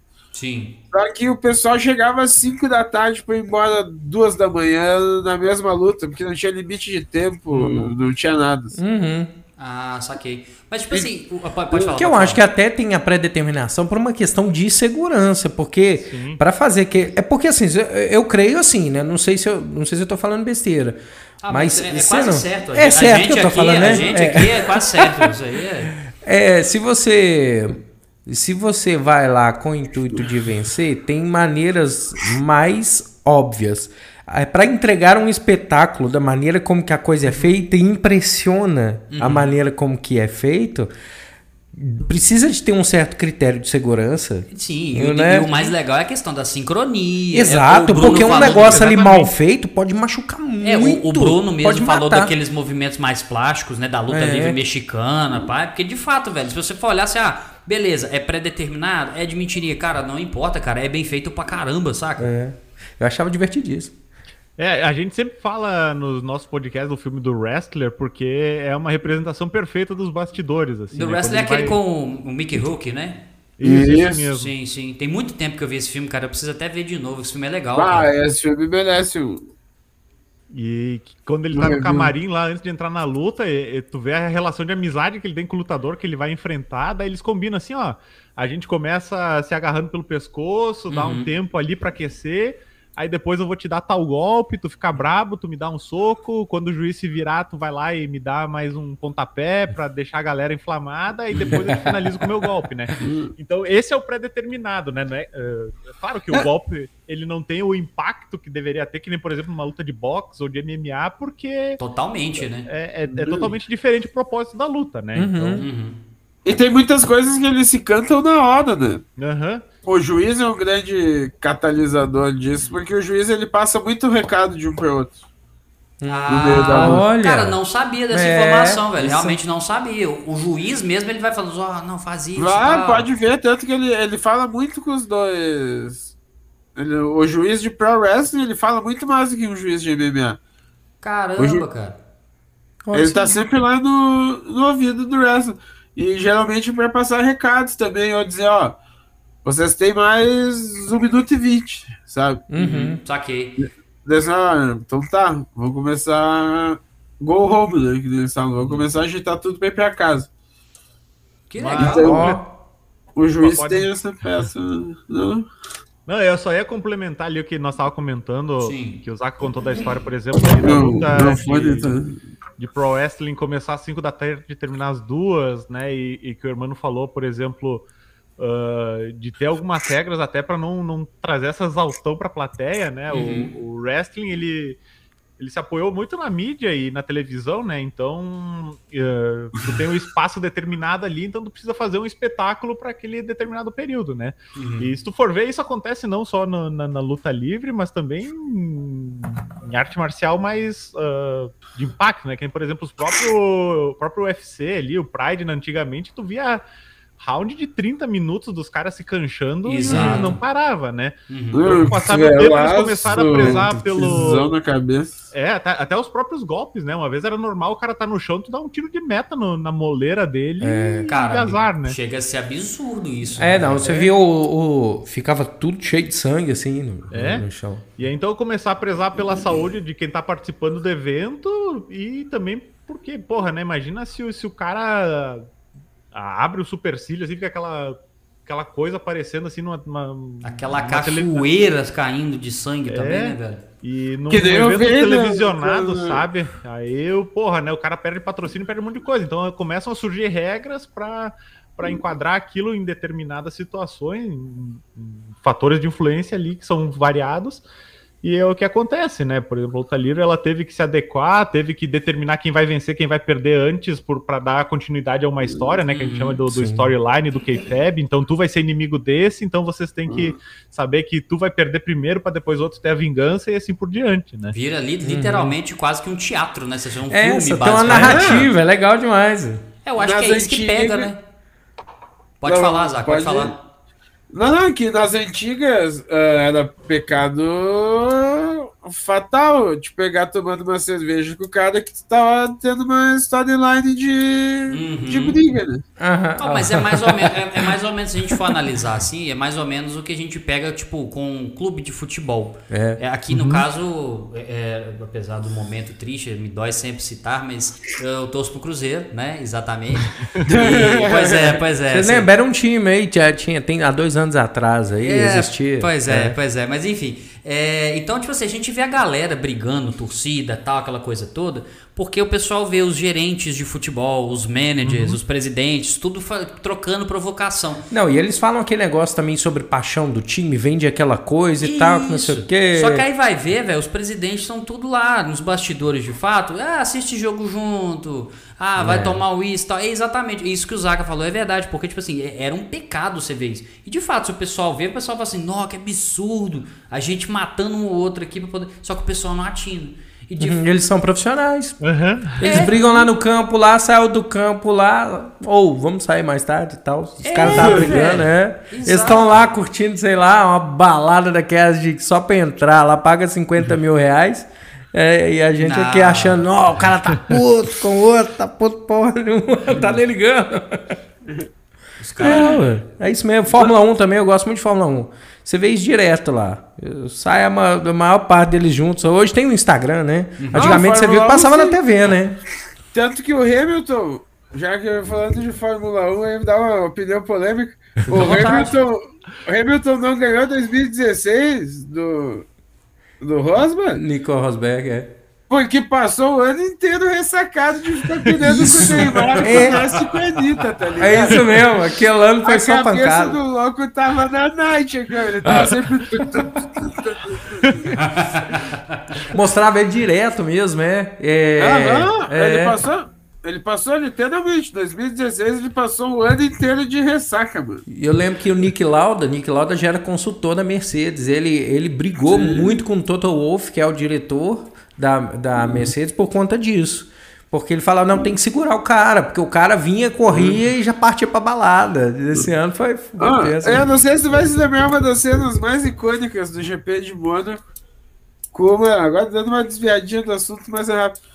Com o. Kimi. Com, dos, é, com o Kimi, que ele, em vez de ir pro paddock, ele Isso. vai direto pro, Pro iate. pro iate, e daí o Blanda vai indo lá E fica a não, corrida assim, e direto a câmera voltava lá nele. Lá Aham. É, o você sabe por que, que ele Você sabe por que perdeu a vaga na, na Ferrari, né? Sim, Por causa daquele grande prêmio lá que tava, tava chovendo com força. Aí os caras ficaram tudo no carro esperando a chuva melhorar. Aí o cara desceu do carro, vestiu uma bermuda. Aí mostra ele lá no fundo, assim, do, do paddock da, da, da Ferrari, ele tomando um picolé de bermuda lá no fundo, assim. e os outros pilotos olhando ele pelo telão, assim, rachando. E aquela vez de Mônaco foi muito irado que o Martin Blanda, na narração original, botou. Não, agora é que o Raikkonen nem vai para o paddock. O Raikkonen vai para o seu iate, iate particular, Direto. onde, onde ele e seus amigos finlandeses vão consumir o próprio peso em cerveja e champanhe, tá ligado? E mostra os caras estourando o champanhe. né, né, você pensa, você tem a, tipo, o melhor contrato da sua vida na mão e o cara tá tocando foda-se. Que cara é muito doido, senhor. Ele tá dirigindo porque gosta mesmo. É, né? Você viu que ele foi pra Alfa Romeo, né? Sim, não, desde que ele foi pra Alfa Romeo, ele tá ali só pra acertar carro e pra. Ah, é, ó, não, eu tô confundindo aqui, desculpa. Ele tá saindo da Alfa Romeo. Ele Tá certo, agora, é aposentando, o, agora é o Bottas que vai pra Alfa Romeo. né? Isso, aquela bota sem noção. Que cara, que, que cara bosta. O cara tá ali. Não, o cara tá ali só pra. ô, o cara não corre. Você pensar um piloto, você quer ganhar a corrida, né? Sim, claro. Não, o cara se dedicou a ser um muro pro Hamilton poder ganhar. Ué, cara, cara, né? carrega- Cara, famoso carregador de um piano. grupinho, né, velho? Ah, toma, era o- Que piloto que é isso? Você vai fazer história, pô. Você quer fazer história. Você Hoje tem sim, melhor carro sim. na tua mão. O pior Hoje do não. Bottas. O pior do Bottas é que o Bottas, quando andava com massa, corria bem o desgraçado. É. Tá? Chegava na frente do brasileiro. Aí que o brasileiro não tinha dinheiro pra investir, assim, pra pra entrar com muito dinheiro no, no negócio, então ninguém dava muita moral pra brasileiro, não. O que Ayrton Senna fez na época dele foi, foi, foi na luta. Sim, não tem. O Senna, o. O próprio Piquet, porra, a história do Piquet da É. Fórmula 1 é algo impressionante. tá Sim. Sim. Mas ele teve que ser, é, teve que, teve que, teve que É. ser, é, tem que ser muito foda com os caras. Ó, porque é, senão não tinha espaço, não. É, porque era tudo europeu. Ninguém Uhum. queria que brasileiro ganhasse, não. Não era bom pros negócios. Né? Disse que ele chegou lá, comprou um caminhãozinho, tá ligado? Daí volta e meia tinha que botar o motor do carro de corrida no caminhãozinho, porque pimpava o caminhãozinho. Daí chegava lá, trocava, botava o motor no carro e. Pronto, Imagina gente. o caminhãozinho? Muito obrigado pelo assunto Fórmula 1. Agradeço demais. O que é isso, Vamos- cara? Satisfação. Esse bloco, né? O bloco de Fórmula 1 terminou. Não, fica tranquilo. É para um pessoal perceber. Nossa, eu- que eu- maravilha. Eu tenho um conhecimento geral de Fórmula 1 muito grande, sabe? Por isso que eu quis guardar aqui. Ma- Mas voltando aqui pro assunto aqui agora. Mas muito bom. Mas, na verdade, aproveitando essa questão que a gente tava falando de coreografia e tal, essas partes e tudo. Cara, já tem, tem histórico, tipo, não só. Porque é, pode, pode falar geral também, Brasil e tal, mas tem histórico de morte de fato, porque se a gente for pegar a WWE mesmo, Algumas. a gente sabe que teve até questões de encenação de mortes. Tipo, se a Sim. gente for utilizar a questão, por exemplo, o próprio Undertaker, né? Se eu for citar aqui rapidinho. Mas é porque ele não morre, mas ele morreu e voltou, enfim, é uma confusão. mas, tipo assim, tem histórico de mortes alto em relação a isso? Tem casos famosos disso? Como que pega? Tem. né? Cara, eu não sei, eu não sei se dizer se são altos, tá ligado? Hum, Mas não é uma ocorrência incomum, assim, sabe? uhum, saquei. Uma vez a cada alguns anos é. Bom, o John pode citar teu exemplo, John, que eu sei qual, qual que é. Ah, É, eu acho que o caso mais famoso é do, do Rei Mistério, né? O Rei Mistério, que é, É, mas- um lutador da nossa geração ali, que, Sim. que foi exponencial pra, pra WWE e tal, por ele trazer esse lado mexicano, mas um caso de, de luta no ringue é, foi, foi ele que estava envolvido, né? Não que ele tenha sido responsável, mas era numa luta dele, né? E foi quando ele aplicou o golpe. E foi quando ele aplicou o golpe, né? Ele tava lutando dele o Perro Aguaio, né? Que era o Ivo, né? dele. É, o e aí, no, na, na, encenação, ele ia dar o finisher, né? Então ele ia, ele ia dar um, por exemplo, um chute aqui na, no pescoço, ele ia cair nas cordas, nas cordas e ele ia dar o 619, né? Que é o, que é o golpe característico dele. Uhum. Só que aí, na hora que ele deu o chute aqui assim, não, não sei se pegou ou se foi mau jeito que o, que o, que uhum. o se mexeu, acabou que deu que fraturou, fraturou. Não, não, ele teve, né? ele teve aneurisma. Caramba, pegou de cheio, então. É, a gente não sabe se pegou em cheio ou se ele se mexeu, o que, que aconteceu, porque ainda não tá esclarecido. Mas já foi ele... muita porrada, é, mas a é. boate, o que tudo indica foi um aneurisma, sabe? E aí, quando ele caiu na, nas cordas ali, que, que é característico do cara ficar meio de, dependurado sim, assim nas sim, cordas. Sim. É o setup ele... né, do golpe é. do Rey ele já tava morto, sabe? Então. Caramba, o... velho. Tanto que, tu, que, o, que o, o Rei Mistério ele sai correndo para dar o 619, ele até desvia, assim, porque ele vê que o cara uhum. não tem reação nenhuma. Uhum. E aí começa toda aquela comoção. O juiz vai lá e diz: ah, pina ele, vamos encerrar a luta, porque a ambulância já tava ali Caramba. e tinha morrido, sabe?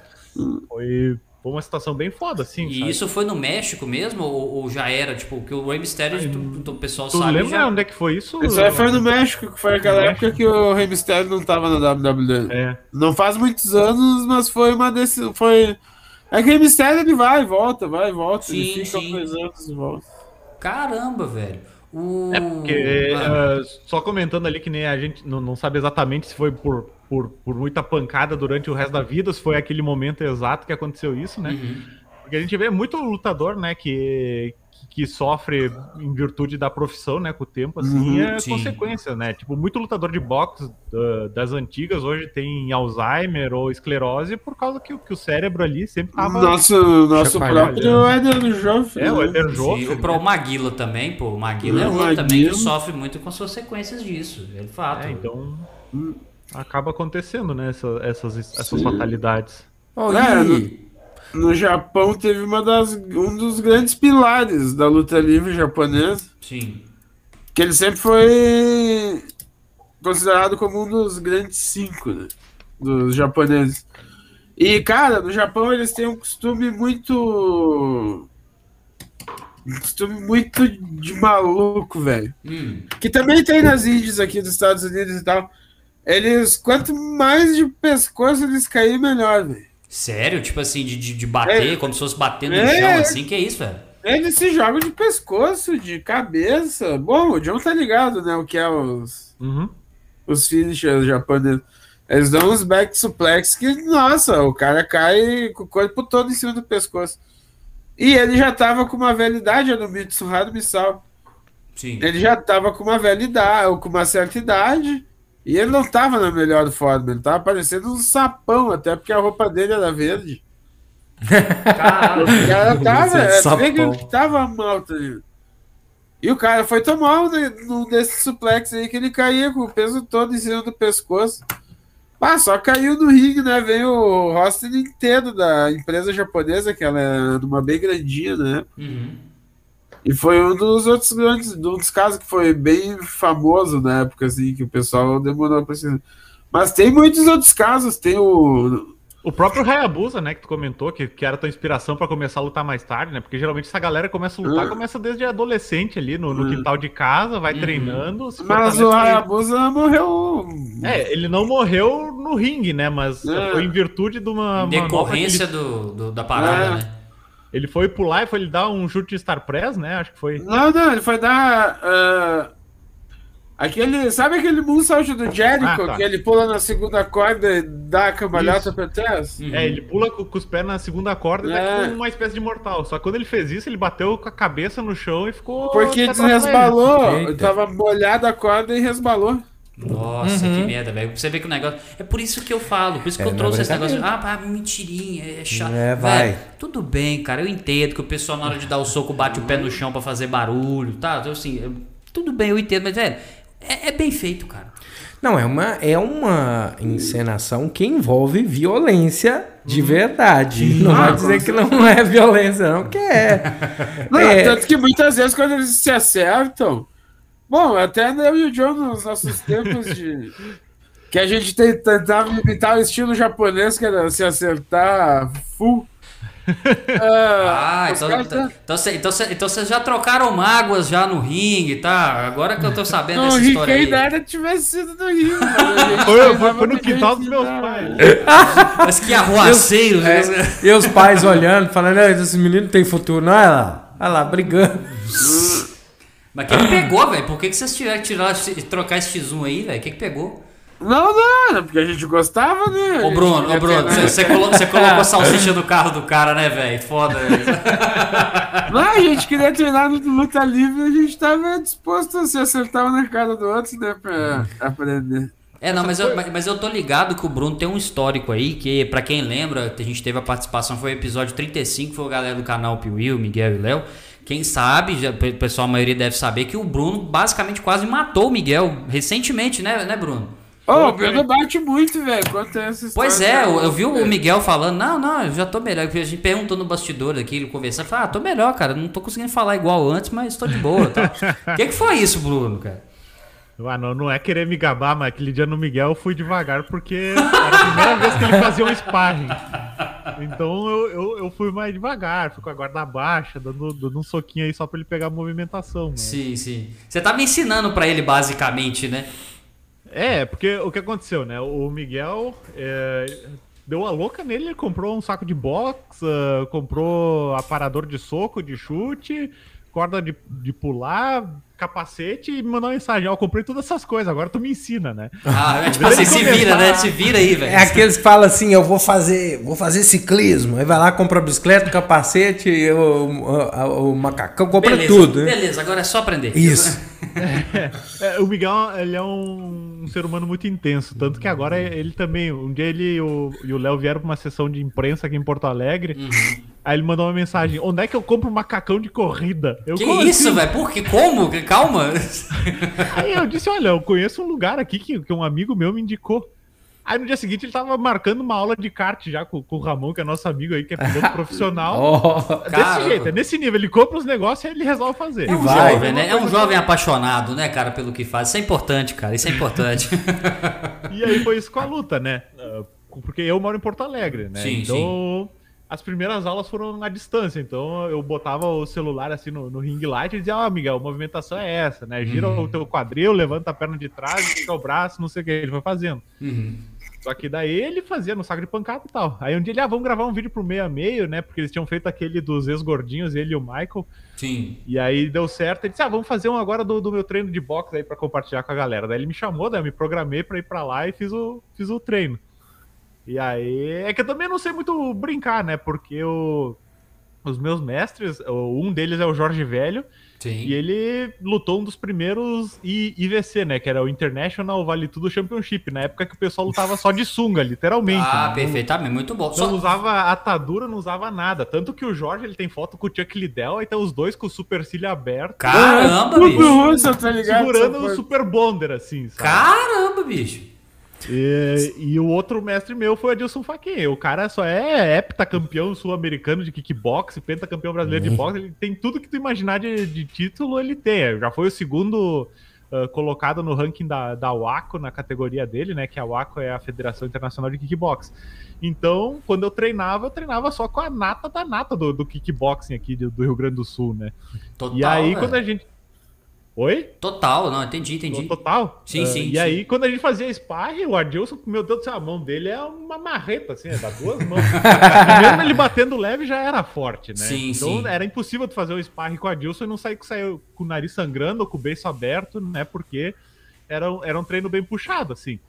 Ah, tanto que quando eu, eu, eu parei de fazer ah, a- essas aulas em Caxias ali com eles, eu fui para as outras academias, eu sentia muita diferença, sabe, do, do preparo e tal, porque realmente eles eram atletas de elite profissionais que viviam para pra luta. Uhum. E aí, quando eu fui com o Miguel, eu fui nesse mesmo pensamento. Disse, eu vou tentar dar o máximo de treinamento pra ele e não vou pegar leve. Claro. Mesmo indo devagar. Claro. Só que é a Notas. consequência, né? Eu, eu- eu só consigo imaginar, para quem, pra quem assistia antes, o desenho do He-Man, antigamente, né? Que sempre no final do desenho tinha aquela moral da história, sabe? Que ele chegava assim, ah, o que nós aprendemos no episódio de hoje? Então nós aprendemos que se for treinar com o Bruno, treine à distância, é mais seguro. Mais seguro. Não, mas o Miguel, o Miguel foi bem. Ele, ele, ele tem esse perfil assim de ser uma pessoa que ela, ele pega rápido os negócios, né? Então até o Ramon falou, disse, porra, na direção, primeira aula pra segunda ele já mudou completamente. Ó. E eu senti isso também no treino, sabe? É, tanto que nos primeiros rounds ali ele vira um- um- Como é que chama? Aqueles cachorrinhos que tu bota no painel do carro, sabe? Era toda hora. Que elétrico lá. Aí depois no segundo eu, eu dizia, ó, levanta a guarda. Ele pegou, ouviu aquilo lá, daí ele já, já, já Ó. apanhou menos, assim, mas foi. Mas é divertido. Cara, Já da- daqui, a, daqui a pouco ele já, já- a gente vai ver canal do Miguel aí, o boxe, fazendo um meia meia de boxe, é, daqui a ringue. pouco. Caramba. Cara, no ah, kart, vocês correm lá no Tomassini? É, não sei, o- é o Zaka que é o nosso especialista em o carteiro, né? aqui. Ele é o carteiro. Não, não, o cara do kart ali em Farroupilha é o Mitag. Ah, tá. Lá no Tomassini eu fui. É bacana. Ah. Vi um cara, o cara capotou na minha frente. assim. Opa, que bom, cara. Boas lembranças, hein? Boas, eu olhei assim e falei, ó, mas a pista é, É, não, perigosa, o- menino. O cartão aqui tem é, a 15 quilômetros de Caxias. Tem o cartódromo de Farroupilha. Ah, tá. E ele é. E ele é padrão internacional, então rola muito final de campeonato. Entendi, Muita bateria entendi. de campeonato também. Aquele. É, é porque eu acho aí meio foda, cara. Porque no dia que eu fui tava frio demais. Pneu não esquentava, não, sou. Não esquenta, né? Não esquenta, não. é, O kart, o kart fica andando de lado, sou. É, ó. Conta aí, João. É brabo. O Zaka me viu rindo porque ele já sabe o que eu vou falar. né? Então fala, meu querido, por favor. Nesse dia aí que, que a gente foi gravar o, o conteúdo pro meio a meio com o Miguel no, no cartódromo de Farroupilha, né? Sim. Tinha o, tinha o Ramon lá, que ele tava treinando pra final do, do campeonato, acho que era, né, Zaka? Não me lembro. É, E você quando eu, cheguei, final, segunda bateria. quando eu cheguei lá, o Zaka já tava com o Ramon, né? Daí ele ficou metendo, não, porque o Ramon falou que a pista tá não sei o quê, então tem que usar tal pneu, tem que, tem que fazer a curva desse jeito, não sei o quê. Ele né? falou, né, velho? Aí todo mundo, né? Puta que pariu, né? Zacaria vai meter volta em todo mundo. tá, né? Se ele falar eu fazer, outra história. deu a saída dos caras pra entrar no autódromo, autódromo tu só vê um, um, um ser humano girando. Quem, Quem aí será? girou uma vez, aí deu uma volta, deu mais um giro. Aí deu a terceira volta, mais um giro. Aí de repente entra o cara do cartódromo, fica dando volta ao redor do Zacaria, dando puteada nele. porque Ele, ele tava rodando muito na pista. que tava Eu tava indo do gás, né, velho? Aí adivinha quem foi o último colocado, né? Não faço ideia. Foi a pressão psicológica, velho. O piloto chegou. Ó, meu. Vai devagar, né? Eu tô dentro de kart, cara. Tu quer que eu vá devagar? Ah, A caramba. bom cena era que nem o, o, o Bosver no, no, no- no Mario Kart, sabe? Melhor comparação. né? E aí nós passava. Não, é que jogava Cumprimentando. casca de banana, né, Zaca? Eu, Soltava as cascas de banana no meio da pista, né, velho? Maravilhoso, lá, cara. uma hora me deram uma batida fena. com Uma hora te deram, foi o Miguel que te deu, tá inclusive no vídeo. Meu, Ah, você tá no vídeo lá do 66 também, velho? Aham. Maravilhoso, cara. Pelo amor de Deus, vamos lá assistir isso. Assim que acabar o podcast, nós vamos lá assistir, Ah, cara. aparece depoimento. Aparece, Aparece tudo, o né? Zaca falando assim. Ah, tô com uma dor na costela, o maluco me acertou com tudo. Aí aparece a GoPro do capacete do Miguel vindo direto, assim. Então! Mas até tem mais, tem mais parte eu falando também. Eu falo bastante daquele vídeo lá. Muito bom, cara. Uma Quero- estrelinha esse dia aí. Esse muito dia bom. eu tava, eu tava estrelinho. Não, o Miguel, nossa, só. Você, vê que são só os eventos muito interessantes que acontecem na vida do Zaca, né, velho? Não é só coisa Ah, a bacana. gente tem um evento muito importante que já, já dá pra dar spoiler, Zaca. Já, já, já, Opa. já, já. Que vai acontecer esse ano, né? Vai comemorar uma década que eu Ah. e o Zaca organizamos a primeira Fenalovo do Brasil, que é a Festa Nacional do Bolovo. Caramba, velho. Festa Nacional do Bolovo. É, Bolou. porque a gente é muito fã, né, de Hermes e Renato, que vocês podem ver. Maravilhoso, cara. Hermes Renato é lindo, pô. E aí tem aquele episódio clássico que ele faz tipo um Super Size Me, só que comendo bolovo. Eu acho E que eu sei qual era- que é, cara. é, é um que ele passa 24 horas, uma semana, só comendo bolovo, né? Que, é o até bota, não, ele tem que meter dieta líquida ele bota no liquidificador com leite, Ah, nossa, velho. E aí a gente tem um amigo que, que na época ele era dono de um bar. Daí a gente disse, ah, a gente quer fazer um- o Festival Nacional do Bolovo, né? E aí, ah, então faz aqui, né? Aí a gente se organizou, né? Tinha o Matigão, que é o nosso chefe, daí ele fez os bolovos tanto de, de galinha quanto de codorna, carne de frango, carne de porco, frito, assado, vários, vários modelos de bolovo, né? Ovo E de aí? codorna, ovo de galinha, que eu não... Não, ovo de Faz um de avestruz, velho, só pra ver como é que fica. E aí, ó, os patrões já chegaram querendo meter ordem aí no, no chat. Vai, Eles entraram aí? continuando. Olha os caras, velho. Tira esses. mano, que, que isso, cara? Será que é o Miguel? O Miguel fi- ficou ofendido, cara. Não pode não, cara. É luta, cara. É Cagar pau de trocação. novo, vagabundo. cara, velho. E aí a gente fez a primeira Fenalovo. Tem até alguns registros e nós tinha até uma- um jingle, né? Porque aconteceu em novembro a a Fenalovo.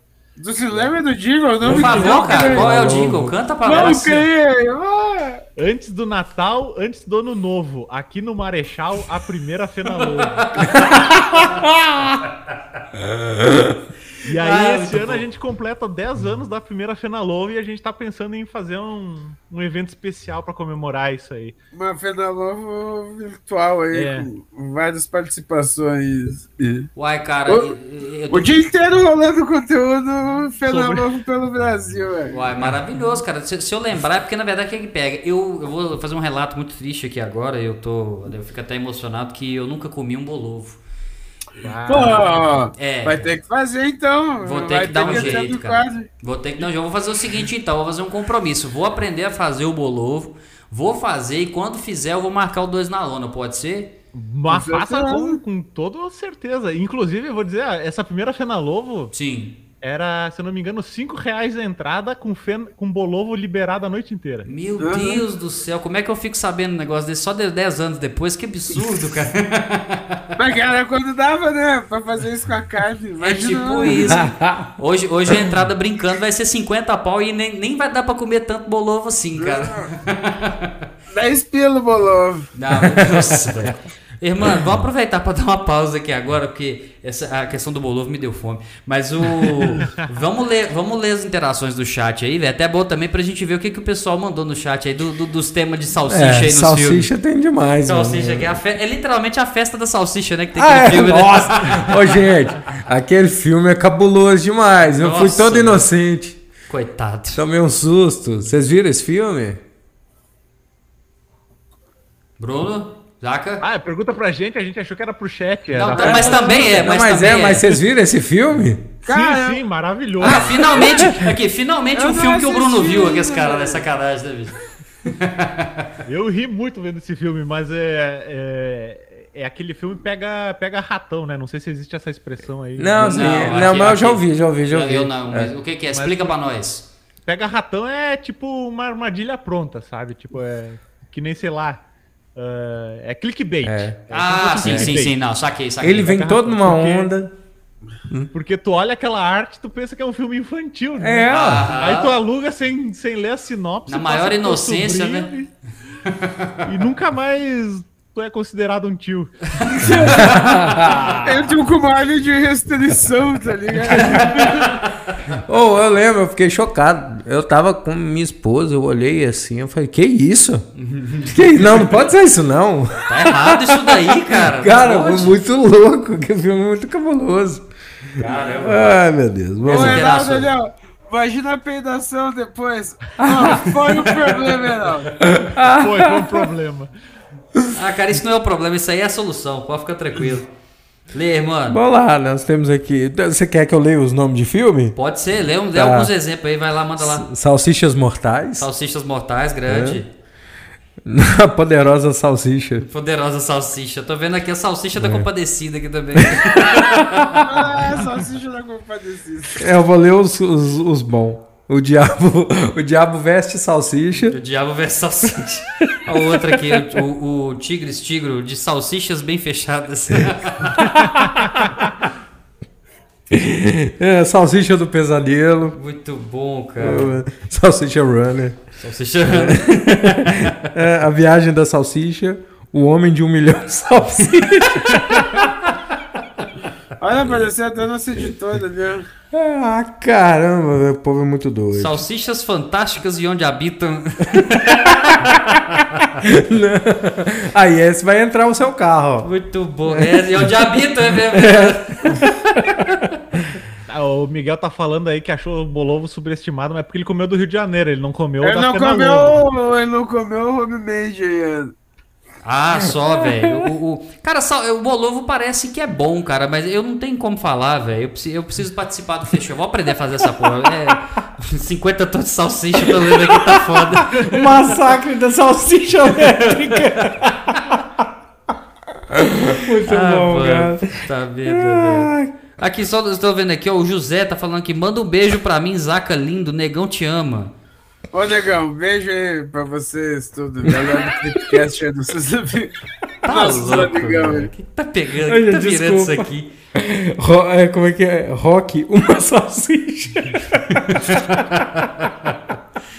Caramba, velho, muito bom. Cara, pô, é muito doido, mano. Cara, tô vendo aqui, deixa eu ver aqui. Eu ó. devia ter feito isso não, cara. Aqui, ó, o Bruno, o Bruno repre- o Heraldo comentando aqui, o Bruno representando o sindicato. Mas eu acho que ele só não, o, o- Zaca só não é do sindicato de carteirinha ainda, mas acho que de coração ele já é, né, velho? Ah, sempre foi, né? Sim, normal. Aqui, não rola de liberar umas carteirinhas pra nós aí não, velho, de fazer parte do Claro, sindicato claro, aí, é só pô. mandar 3x4 aí que a gente faz. Pô, maravilhoso, cara. é. Ah, pô, legal, Eu cara. tô legal. devendo pra um monte de gente, mas é porque Eu só quero lembrar que você tá fazendo a promessa ao vivo aqui, tá, Bruno? Só um detalhe. tá? Ah, É, não esquece a não. Horária, tá ligado? Ela é imaginária. Tipo, ó, imagina uma carteirinha. Muito É bom. isso, tá ligado? Solução Nossa, super simples, né, velho? O eu Vou catar ela aqui. Deixa eu ver se eu- Muito bom. O Tigres, o Tigres Tigro Sim. é, o- falou que o máximo que ele conhece de, de luta é o Cobra Kai e Karate Kid. Cobra Kai. Como falar Cobra Kai, vocês já assistiram já, velho? Não. Com certeza. eu ainda não. Você ainda não. Ah, Porque sem, te- tá sem tempo, irmão, né? fresco, Sem tempo, né, velho? Sem tempo. Ah, é. sem tempo nada, mano. Ele vai no dos outros.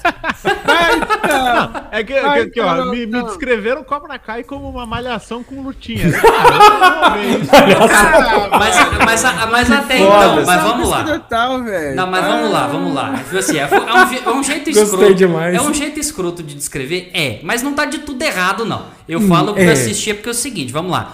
É, é malhação porque pega coisa de adolescente. É, tem a parte dos meninos. Você chegou a assistir, é. né? Sim. Isso. é. A O- parte o- que encanta a gente é a parte onde. É nostalgia, É, é da nostalgia, exatamente. E tem também uma treta séria também, que é da parte dos adultos. Tem, tem uma, uma treta séria. Então, eu acho interessante. Nesse ponto, eu acho interessante. Mas tem também o momento malhação, que é os meninos É, lá. o, o que pega, velho, que eu acho assim de, de Cobra Kai, que fica meio assim, é que, tipo assim, meio que tudo resolve na porrada, tá ligado?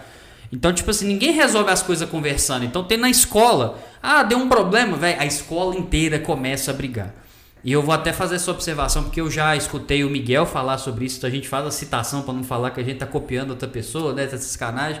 Mas o Miguel me fala, cara, não tem um adulto preparado pra poder parar essas crianças? É pra conversar? E você entendeu? Tipo assim, parece que se um adulto entrar ali, ele vai tomar um cacete fácil. Não, pois é, eu, a minha especialidade sempre foi aula infantil. Eu sempre dou aula pra criança. Tanto Exato. agora com a pandemia. Daí eu vejo que a pegar, mano, o cara, os caras treinam as crianças pra fazer, os adolescentes pra fazer, ria de aluno, tá ligado? Ah, falando nisso, eu tenho uma história pra contar, mas pode terminar aí, Zé. Não, que daí, pô, só falta filmar tudo, botar na internet e apostar, velho, tá ligado? Quem não tá filmando tá perdendo, mano. Caramba. Só, só- Mas a, a história do Johnny é muito boa, velho. É, não, só vou fazer uma menção honrosa aqui, ó, que o Adonias, ele tá aqui, ele fez a, a- a- uma homenagem ao Bruno, eles esqueceram a salsicha, de homenagem ao Bruno aqui, ó. Muito Aí, ó, bom. vamos fazer um exposed aqui. O, o podcast hoje tá sendo esse aqui, porque a Doninha entregou antes da gente entrar, viu? O quê? Como assim? Que história é essa? Que história é essa? Dois na lona hoje atrasou, chegou aí um pouco mais tarde, então a gente não conseguiu fazer a revisão dele ainda. Então, Meu Hoje ele vai- Deus do céu, cara. quem Hoje tá ele vai curtindo o mashup aqui, Coitado da Donias, cara. Ele deve ter tanto podcast pra editar, cara. A gente fica até com dó. Te moe na poada, Doninha. É, Legal. A gente gosta ele de vai- ti. A gente gosta de ti. Não, não, todo mundo gosta, ele é muito querido. Ô, mano, pode, pode falar aí o que, que você ia falar, tem história pra contar e conta pra nós. Ah, sim, não. Sobre essa história de fazer rinha de criança uma vez. ó, Rinha de criança, olha a definição do negócio. Rinha de criança. Pô, rolava até aposta, né? Ah, É, é que assim, lá no, no colégio. Ah, se é ria, tem que ter aposta. No colégio que eu e o Zac estudava, tipo, na época de Dia das Crianças e tal, o, o pré, a primeira série, assim, eles liberavam pra, pra criançada ir fantasiada pra, pra aula e tal, né? E nessa época Pô, tu tá um rindo. adolescente meio sem noção, assim. Depois eu conto outra história que eu fiz na, na minha escola. por favor, por favor. E aí, então, eu, eu tinha ido de tarde fazer um trabalho no colégio, terminou, e aí antes de ir pra casa eu fiquei dando uma volta lá, comer uma torrada no bar, né, e tal. E aí eu entrou o recreio da piazada. E aí eu vi aquele monte de gente, um monte de piazada fantasiada de Batman, super-homem, não sei o quê. Daí, ô gurizada, vem cá, vem cá, junta aí. Não sei se vocês sabem, mas só existe um Batman. Aí os quatro, cinco Batman se olharam. Nossa! quem de vocês é o verdadeiro? O verdadeiro é o mais forte. Aí as crianças começaram a se canchar, né? Deus do céu, velho. Aí quando eu, eu julguei que já tinha um vencedor, eu disse: que, que é mais forte, o Batman ou o Super-Homem? Daí eu olhei pra... Aí eu vi umas 10 lutas na sequência. Grátis. assim. Tá não, Batman vs Superman, com certeza essa versão foi melhor do que a do filme, cara, tranquilamente. Esses meninos chegaram em casa, ou- ou- até hoje eles são traumatizados com isso. Ô mãe, ô mãe, foi o moço do Dois na Lona que mandou a É. gente brigar. Não, naquela época eu me aproveitava do meu anonimato. Ah, entendi. Agora que você conta os podres, né, safado? Ah, muito bom. Você falou que tinha outra história pra contar. E o que, que é? Já, já conta logo que a gente fica até ansioso. Tô até suado aqui só de ansiedade. A gente tem um amigo que, quando a gente estudava, ele morava literalmente do lado do colégio. Assim, tinha o colégio e tinha o apartamento dele, o Adrian. E volta e meia a gente tinha o costume de ir na casa dele fazer festa e tal. Só que a gente bebia na rua, né? Pra não dar encrenca com, com os vizinhos. Então a gente ficava ali, tomando na rua e, e o- e o colégio na frente. Uhum. Aí eu tava puto da vida porque foi a primeira vez que eu tinha pego recuperação. Eu tive que fazer prova de fim de ano pra recuperar. E aí eu tava indignado, né? Daí isso foi no período de férias, né? Eu disse, puta merda, eu quero me vingar desse colégio, o que que eu faço? Uhum. E aí a gente já tava um pouco alterado. E, e no outro lado da rua, na frente do colégio, tinha uma, uma casa pra, pra se alugar. Hum. Eu fui lá, eu tirei a placa da casa e coloquei na, na grade do colégio. e deixei. Aí eu vi que ficou uns 3, 4 dias, né? Porque o, o colégio tava de férias, ninguém tava indo lá. Aí tá, começou o outro ano letivo, aí chega o vice-coordenador. Ele chegava assim e falava, gente boa, tudo bom? Nele? Eu, eu queria. O, o André. Ah, mano. Gente boa, eu queria passar uma informação aqui pra vocês. No período de férias, uns vândalos colocaram que o nosso colégio tava pra alugar. E alugaram! Receber ligação. E alugaram! A gente não parou de receber ligação de gente importunando, passando trote. Não sei o que, tivemos que passar a notícia pras, pra, pra imprensa, porque já estavam achando que o colégio tinha falido. E nós... Aí eu vi que minha, minha vingança valeu a pena. Caramba, velho. Aí você fica contando a história do seu pai, velho. Você é tão pior quanto, viu, velho? Agora eu já posso falar tranquilamente. Seu Sadinho tá, tá, tá para a par com você aí, bicho. Ah, eu aprendi com ele, né? Caramba, velho. Que pra quem não sabe, apesar de que eu acho que todo mundo sabe, o pai, o pai do Bruno é um, um dos maiores. eu não sei se esse termo é daí, cara. Um dos maiores merdeiros da história, né, cara? Belas histórias que ele tem aí, bicho. Um Ah, meu pai. Meu pai, eu digo que ele é o Jim Halpert da velha guarda, assim. Da o velha guarda do aí, Dwight era meu pai fazendo no, na época de trabalho dele, assim. O que ele podia fazer pra matar o tempo, ele fazia. Nós vamos ter que fazer um episódio só com a história. do- É, é seu Sadi, né, cara? O nome dele? Seu Sadi. É, nós, nós, é, nós vamos fazer um podcast só com ele depois aqui. As histórias saudáveis. Sadias, né? Sadia. Né? Aí, ah, pegou, ó. Olha Ó. só, hein? Peguei no ar essa daqui. Muito bom, cara. Muito bom. Cara, agradecer o pessoal aí que tá comentando no chat as interações, o pessoal Deixa eu do dar uma olhada. Menina Adonias aqui que tá comentando aí também, o pessoal do canal Vou, Piu e vou- Miguel. vou pedir ah, desculpas aí pro meu amigo Adonias, a gente só tava tirando com a cara dele ali. Ah, um abraço pro Arthur Locatelli ali, meu br- braderzão do treino ali. Tamo junto. Os, amanhã vamos trocar os carinhos do treino. Amanhã vou trocar uns carinhos, né, velho? Os caras. be- be- be- bela forma, bela forma. Não, mas, o, mas o, o Adonias ele sabe, cara. O Adonias ele sabe. To- Todos nós amamos ele aqui, cara. Ele, é- ele é Adonias Marques é fogo contra fogo e você tá bem no meio. hein? Exatamente. Adonias que já morou aqui em Minas, cara. Outro dia eu conversei com ele ele falou que já morou aqui em Minas já, tá vendo? Ah, o Adonias, ele é quase um cigano aí. Um andarilho, meia, né? Ele tá... O nosso. Desculpa interromper, mas o nosso mestre e a nossa filiação de jiu-jitsu é aí de Minas, de Araxá. Ah, é de Araxá, cara? Que legal. Aham, mestre, mestre Hugo Velasco. Pô, que legal, cara. Ele tem um projeto irado aí até que aproveitar para falar, porque é projeto social, né? Ele tá com mais de 80 crianças já agora dando aula lá e a grande maioria é de projeto social. Então quem tá aí em Minas e tá perto ali, vai dar uma conferida que é irado o trabalho dele. Pô, bacana, velho. Bacana, show de bola. O canal Piuí tá aí com a gente, tá Sim, comentando sim. aí bastante coisa, né? Sim, sim, comentou. Falou, falou do, do Cobra Kai, que, que o Isso. Cobra Kai devia ser da Bahia, né? Pra rolar luta de capoeira, né? Isso. É, é, tinha que ter Cobra Kai na Bahia pra resolver tudo na capoeira. Exato. Ah, mas tem. Vocês assistiram aquele filme com a. aquela a loura do Chan lá? A Cinderela Baiana? É, Eu nunca assisti, não, mas eu já vi, Tá. eu já vi o pessoal fazendo comentários. Ela resolve Ah, tudo vi uma dançando. Tá? É, eu só. Eu achei que o irmão não ia falar do esporte sangrento, aquele com o Mark da Cascos lá, que ele resolve tudo na capoeira. Oh, ai, ai, ai. Clássico do cinema em casa. Marco Tem de tudo. Michael Jackson também resolve as coisas também na, na, na treta. Os caras amarrando o pulso um do outro lá com a faca no braço lá. Ele chega a mão no peito de um e fala assim: parou com isso? Na mão do outro, parou, vamos dançar. Vamos dançar. Aí todo mundo começa. Muito bom, cara, muito É, bom. A gente gosta, cara, é pacífico, né, cara? Né? É, O esporte já é sangrento, pra que resolver essas coisas assim? né? Mas era pra frisar que era um esporte sangrento. tá É, não, faz sentido, cara, faz sentido. Se for parar pra olhar dessa forma, faz sentido. Cara, é, vou aproveitar que agora eu vou introduzir o assunto do WWE especificamente. Queria perguntar pra vocês o seguinte: pra vocês, qual que é a história mais legal do WWE? Porque a gente sabe que tem toda uma parte teatral ali, igual vocês tinham comentado, esse, é, um- é praticamente um storyline de cada um, né? Então, assim, você pegar as histórias igual eu gosto muito, eu particularmente gosto muito da história do Undertaker, que rola, é, se eu não me engano, é a Irmandade da Destruição, que tem o Kane, que é o irmão dele e tal. E, e tem várias outras histórias também, pô. O Bautista, Dave Bautista, que virou, acabou virando ator também, né? Do Guardiões da Galáxia. Aquele maravilhoso filme do Zack Snyder que saiu na Netflix também, que eu não vou nem citar o nome. Mas.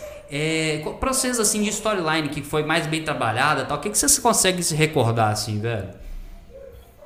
Acho que o Zaka vai poder trazer mais, porque ele é o cara que assiste de cabo a rabo os storylines. Eu já pulo direto na hora da, da, da- da briga. porque- E- e- Ele é, o, ele é o enciclopédia humana do Dois na Lona, né, velho? É. Cara, vamos, pegar. Vamos pegar num momento meio recente, assim. Ah, eu sei uma que tu, boa que tu pode contar depois. Beleza, Mas beleza. Qual? Ah, Ah, da ICW, na verdade. ah, Rei. da ICW, com certeza. Que a. Enfim, eu até vou começar por essa e vou- indo por ordem cronológica. Fechou, fechou.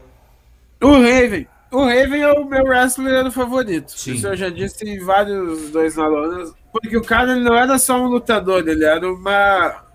Uma mente muito genial. Uhum. Ele era nerd pra caralho. Tanto que tu for procurar as fotos do Raven, tu vai ver que ele tá usando camisa do Sandman, do, das Joias do Infinito. Ah, Pô, que Cara, legal, era- velho. aham. Nerdão mesmo.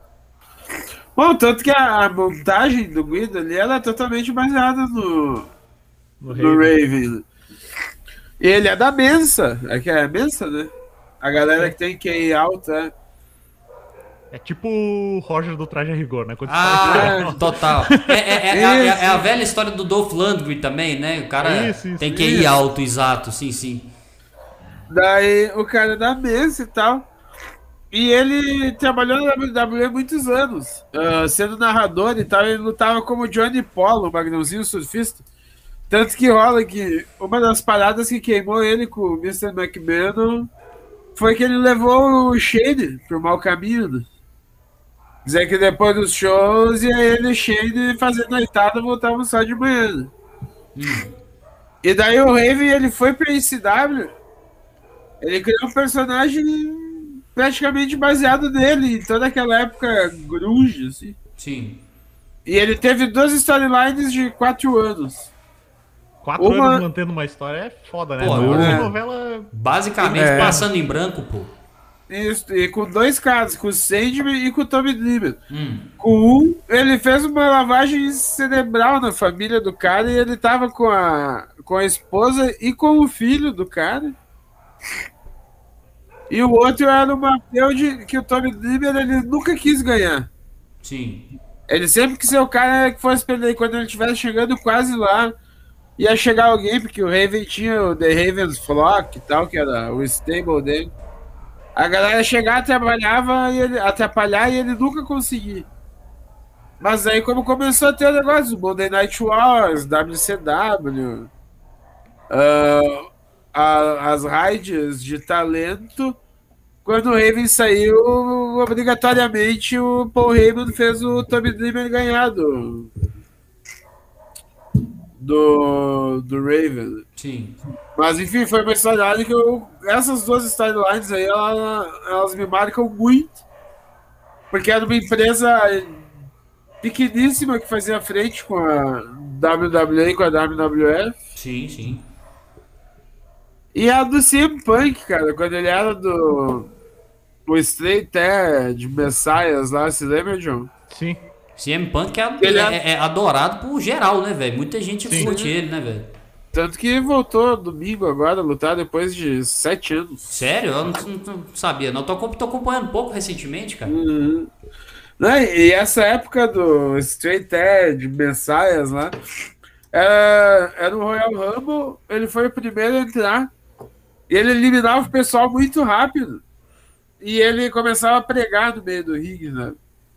Pregar, literalmente estilo... pregar, tipo. É, pregar o estilo de vida dele straight edge, assim, de não beber, não fumar, não usar comprimido. Ah, pegava o microfone e saía falando só, assim, tipo. E saía falando, derrubava a pessoa rápido e começava a falar, sabe? Que doideira, velho. Que viagem. e daí tem storylines absurdas, que nem quando o Vince McMahon botou o Triple H vestido de Kane estuprando um manequim, estuprando, desculpa a palavra aí, que não era essa, mas enfim, fazendo... Mas é a que veio, mas é a que veio, entendi. Fornicando. Fornicando, Fornicando isso, com o um manequim, velho. Que era pra ser Por num quê, caixão. Cara? Não, que era pra ser num caixão a namorada morta do Kane, velho. Então, Nossa, ele, mano. Ele vestido de Kane e, então, tipo, o McMahon, ele é um cara muito depravado, velho. Ah, ele é, for, ele é fora do, do, do, do comum total, uhum. cara. Tanto que ele lançou, ele queria lançar uma storyline de sexto, que é pra com a. Com a. Putz, esqueci o nome da filha dele, lembra aí, João? A Steph. Steph, é. Com a Steph e com o Shane, tá ligado? Sério? que queria matar o velho. Uhum. Que é isso, velho? Não, não, não, não, não, não. Tudo tem limite. É, tanto que ele tentou emplacar depois também com outros dois. Tinha um cara que tinha uma gimmick de Pirata do Caribe, lá, o Paul Bunch. Daí botaram ele com uma outra lutadora, Trigato e tal, e tentaram empurrar pra essa mesma, mesma storyline. E óbvio que ia flopar, né, meu? Tipo, tudo tem um limite. É. Entendi.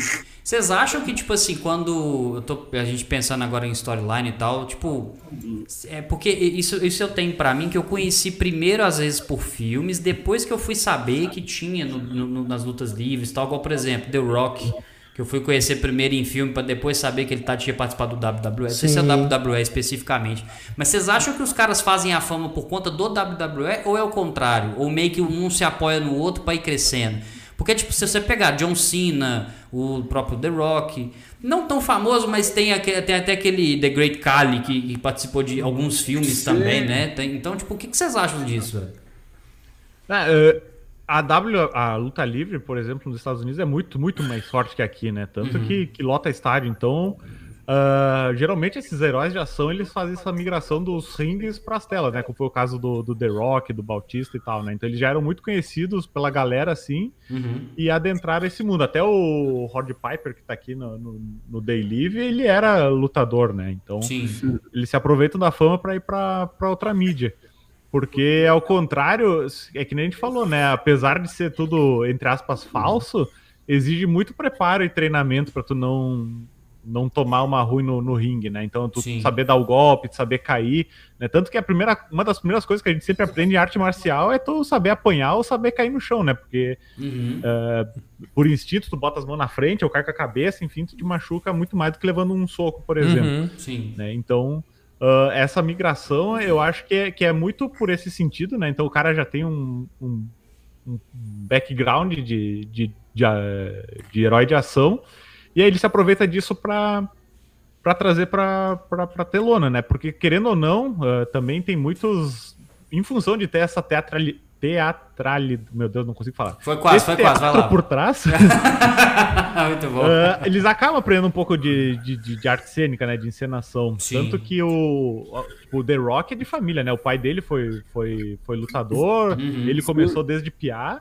E aí ele construiu o personagem, né? Que, que daí tu, tu acaba angariando um monte de, de fã em cima disso, né? Porque é uma storyline que tu, tu constrói com, com o tempo. E aí quando tu uhum. vai pra, um, pra uma mídia tipo cinema, que tu vê que tu consegue ganhar ainda muito mais dinheiro em cima da tua fama, Com né? certeza, velho. Acaba sendo muito natural. Ah, e o The Rock foi toda aquela história do Scorpion Rei, né? Uhum. Que daí resolveram fazer a trilogia, mas só continua aí. Vai... Não, é basicamente isso. Eu acho que o... O, o Batista também, ele era um personagem na WWE que eu achava bem sem graça, assim. Ele era o cara que entrava besuntado em óleo, dava uhum. Batista bomba e ia vazava. e aí ele pegou e fez o Drax que, puf, né? E acabou estourando, Explodiu. né, velho? Exato. Tanto Já... pra, pra carreira dele quanto pro, pro personagem, né? O personagem Uh, foi muito querido também, eu acho que é porque ele não falava tanto, então eu acho que a limitação de ator dele ajudou nesse sentido. Com certeza. Mas que depois levou ele para outros projetos, né? O próprio filme ali do, do Zack Snyder, do como é que é, não sei o do que, dos mortos. Sim, sim, é mais um filme, desculpa, não, vou é, falar não filme, que é, né? Assim.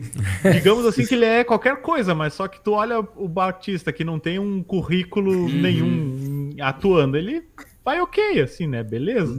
Exato. Exato. O, o, eu falo é porque eu fico. Eu, me veio isso na cabeça, porque eles também acabam fazendo muitas ligações, não só com quem tá nos filmes e tal, mas igual, teve uma. Tem, tem aqueles detalhes dos artistas que acabam, acabam aparecendo, às vezes estão meio no público. Eu tô lembrando, o que me veio na cabeça aqui agora é o do daquele Stephen Amell, que fez aquela série Arrow. Sim, e o cara lutou muito bem, por sinal, velho. Fez algumas lutas. Isso, ele chegou a participar, tipo assim, ele tava na. na ele tava no, na, na, torcida lá, no público, com a galera e tal. Uhum. Aí o, ele, o, o, o, cara que tava no ringue, não vou me lembrar quem, provocou ele. E ele literalmente ele sai do meio da galera e vai lutar com o cara no ringue, entendeu? Isso. então eu fico pensando assim, esse pessoal participando e tal. Eu não sei se ainda está, porque igual eu falei, não tô acompanhando tanto a própria Ronda Rousey. Uhum. Que ela chegou, sim, sim. ela, ela ah, continua. Agora ela não, ela saiu da WWE, mas ela ficou um bom, um bom tempo. Um tempo, né? Ah, ah. tá. Eu falo, eu falo assim, eu não sei, eu, eu, eu, não posso afirmar isso, até vocês podem me corrigir, mas tipo assim, meio que eu acho que pode até ter dado um pouco, um patamar um pouco mais alto ali, uma representatividade até maior pra questão da, da ala feminina também, né, velho? Sim, sim, a gente até comenta nisso, não sei se, quando é que foi que a gente comentou num podcast, eu acho. É no dos, dos vilões. Dos vilões, é. Dos vilões? Eu não sei se eu ouvi esse, cara. Tanto que, que o personagem dela era todo inspirado no Rod Piper, né? Tanto... Uhum a roupa, a gimmick, tudo era bem parecido. E a gente comenta que, que por ela já ter sido essa estrela do, do UFC e ir pro, pro, pro, wrestling, né? Uhum. Eu acho que foi até uma forma de desinibir as uhum. mulheres a participarem mais, né? Tipo, no, no Japão e no México já é bem mais comum ter mulher lutando, né? Tanto que eh, nas antigas ali, se for ver a WWE, o roster tem muita mulher lutando que é japonesa, né, Zack? Uhum. Sim. E... e... que nem aquilo que eu tava te falando, eu tava vendo um evento mexicano, uh, Índia, assim, como se fosse um evento menor nos Estados Unidos. Cara, a guria que tu vê que seria cheerleader no colégio nos Estados Unidos, a guria tá lá mascarada lutando no uhum. domingo, né? Se quebrando. E aí eu acho que sim, né? Não menosprezando, por exemplo, que um ator não consiga fazer um que um wrestler faça no ringue, sim, né? claro. Mas eu acho que é muito por, por questão de escala, assim, sabe? Tipo, uhum. o wrestling pode ganhar, sei lá, 100 milhões no, no cinema com as entradas e royalties e propaganda, uhum. tu ganha 200, sabe? Então, sim. eu acho que é, que é uma migração natural. Até porque, por exemplo, o caso da Ronda, ela saiu do, do UFC que era de fato a profissão dela, né? Uhum. Lutadora. Aí, sei lá, pra ela arranjar outra forma, outra fonte de renda, ela foi pro, pro w, pra WWE, que também é uma coisa que ela já curtia antes, pra, porque ela também é bem nerdona e curte essas coisas. Sim, tanto que a, a, amiga dela, Shayna Baszler, lá tá lá até agora. E aí ela migrou pra. pra dar um. reanimar a carreira dela, né? Porque até quando ela perdeu as últimas lutas no UFC, ela entrou num, numa deprê meio violenta, assim, que foi foi, foi foda, né? Então eu acho que isso também foi um, um, método dela se recuperar mentalmente, fazendo algo que ela gosta e, e para tentar juntar um dinheirinho e alavancar um público, sabe? Porque que Sim. nem o Zaka falou. Até então, mulher na, na WWE era meio que objeto, assim, era aquelas mina com. com aquela, aquela parada de sexualizar só, né, velho? É, exatamente. Daí ela entrou com essa pegada mais, mais profissional, né? Menos, é, foi... menos objeto. Foi a época do Women's Revolution. Se lembra é. que tinha a filha do Ric Flair, a Bailey. Enfim, foi toda uma geração nova de lutadoras que veio para mostrar que a WWE, a WWE tava passando naquela época das divas. Uhum. Sensacional, cara. Muito é. bom. Galera, já... ah, pode falar, pode falar. Não, não, continuando só falando dos atores. O John Cena. Tu vê que o John Cena uhum. ele percorreu um, um caminho bem diferente. Uhum. Porque ele começou não atuando nada no WWE Filmes. Lembra do Marini? Sim. E, tipo, e ele foi um cara que foi crescendo até ele merecer o seu papel em Hollywood. Que foi no filme com a Amy Schumer, eu acho, até. Que ele fez muito sucesso Sim. e daí agora tem até no Esquadrão Suicida 2. Esquadrão Suicida, virou irmão do Toreto e tal. Agora tá, tá ganhando espaço, é. né, velho? É, Velozes e Furiosos tem quase um Royal Rumble, né? Porque tem o The Rock, o Roman Reigns. Uhum. É verdade, é verdade. Não tinha parado é, pra pensar isso, não. É, que o Roman Reigns aparece justamente por ele ser primo do The Rock na vida Pô, real. Cara, que, que, legal. Imagina eles fazendo uma disputa de racha dentro de um ringue. um quadrilátero ali fechado, sabe? Tipo o Globo da Morte, tá ligado? Nusa. A WCW nas antigas, eles tinham. Eles tinham a equipe deles de Monster Truck. Uhum. E eles tinham a equipe também, de né? NASCAR também. Né? Sensacional, cara. Galera, a gente, a gente tá caminhando agora mais pro final do episódio e tal. queria fazer um pedido para vocês aqui, porque, como eu disse, a gente acompanha também o podcast de vocês e tudo. Tem, tem, tem alguns episódios que ainda tá faltando escutar. Mas eu vi que em um dos episódios vocês fizeram, tipo assim, um top 3, se eu não me engano, dos que vocês mais gostam dos uhum. lutadores e tal. Lá no caso vocês abrangeram um pouco mais, vocês falaram de tudo, né? Luta mexicana e tal. Eu, eu vou restringir aqui só para ficar um pouco mais fácil de lembrar. Eu queria saber o top 3 de vocês em relação ao WWE. A WWE? Pode ser agora, de qualquer época. Não, mas eu consigo dizer de agora também. Como é que é, Bruno? Você perguntou? Você está perguntando se é dessa época, né? Ou, ou se de todas, né? É, ou pode é. ser de toda a história Não, pode WWE. ser de todas, pode ser de todas. Tá, deixa eu pensar aqui. Não, que os caras pegam de surpresa. Quer que eu vá enquanto pensa? Pode Vamos ser, para os comerciais. Tá, que daí eu vou dar uma. Vou dar um exemplo então moderno. Manda Seth, Ro Seth Rollins, AJ Styles e. Putz, esqueci o terceiro, cara. Seth Rollins e Kevin Owens. E Kevin Owens. Grande Kevin Owens. E você, o famoso Kevin Owens deu uma dor de cabeça pro Miguel Kevin Owens. Por que você tá falando? Eu tô ligado, eu ouvi falar isso, sabe? O que, que que pegou? O que que pegou? Que teve um podcast que a gente falou sobre filmes de zumbi. Hum. E aí o Miguel botou zumbis.png no Google e pegou o primeiro zumbi que ele achou e era o Kevin Owens. Mas por que, que era o Kevin Owens? podcast. É que tem, tem uma arte do Kevin Owens muito massa que ele é um é. zumbi, eu já vi essa. Ah, saquei, entendi. Caralho, velho. O pessoal ficou enchendo o saco. Ele meteu na thumb do podcast. Muito bom, cara. O pessoal falou, caramba, o Kevin Owens ali. E aí ocorreu uma enxurrada de comentários. Meu Deus, vocês gostam da WWE, o Kevin Owens, Kevin Owens. E eu, essa porra de Kevin Owens aqui. Ele não fazia ideia, né, bicho? Muito Tá, bom. deixa eu ver o meu top 3. Eu vou de Rei Mistério, porque eu sou um. Um Mexican Lover, ou É, eu sou um, é, um lover de, de luta mascarada. certo? Ah, eu vou de CM Punk, eu acho muito legal o personagem dele. E, e que nem o Zack falou, essa storyline que ele tava de, de Preacher é muito massa. Sim. E de terceiro, deixa eu pensar. Manches, manches, manches. Ah, mas não é WWE o Mantis. Ah, é, pior, pior, pior. Eu vou, vou de Rod Piper, pode ser considerado, Zakatu, que é um historiador, foi antes ou depois da WWE? Não, o Rod Piper, quando morreu, tava sob contrato da WWE, então. Então vai de Rod Piper. Fechou, fechou. Cara, eu, eu até ninguém, eh, ninguém me perguntou, mas eu vou perguntar pra mim mesmo, né? Qual que é o meu top 3. Eu vou falar o seguinte, que pra mim, até por carinho, eu gosto muito da storyline do Undertaker. Gosto Ah, bastante. Esse negócio de não morrer é muito interessante, eu acho fantástico. É, 30, é ah. 30 anos de storyline e desenvolvimento, né? Exatamente, cara. Pô, e pra, pra mim, pelo menos, eu gosto bastante. É, o John Cena, vocês vão me perguntar assim, mas o John Cena, sim, sim, eu gosto por causa daquele trote do John Cena que tem na, na internet. Muito bom. É só por isso, mais nada. Em relação ao John Cena, é só isso que eu tenho pra falar, eu acho que é mais do que suficiente. E eu vou no terceiro de Great Khali, não por ser bom, mas é porque ele é um grande lutador, literalmente.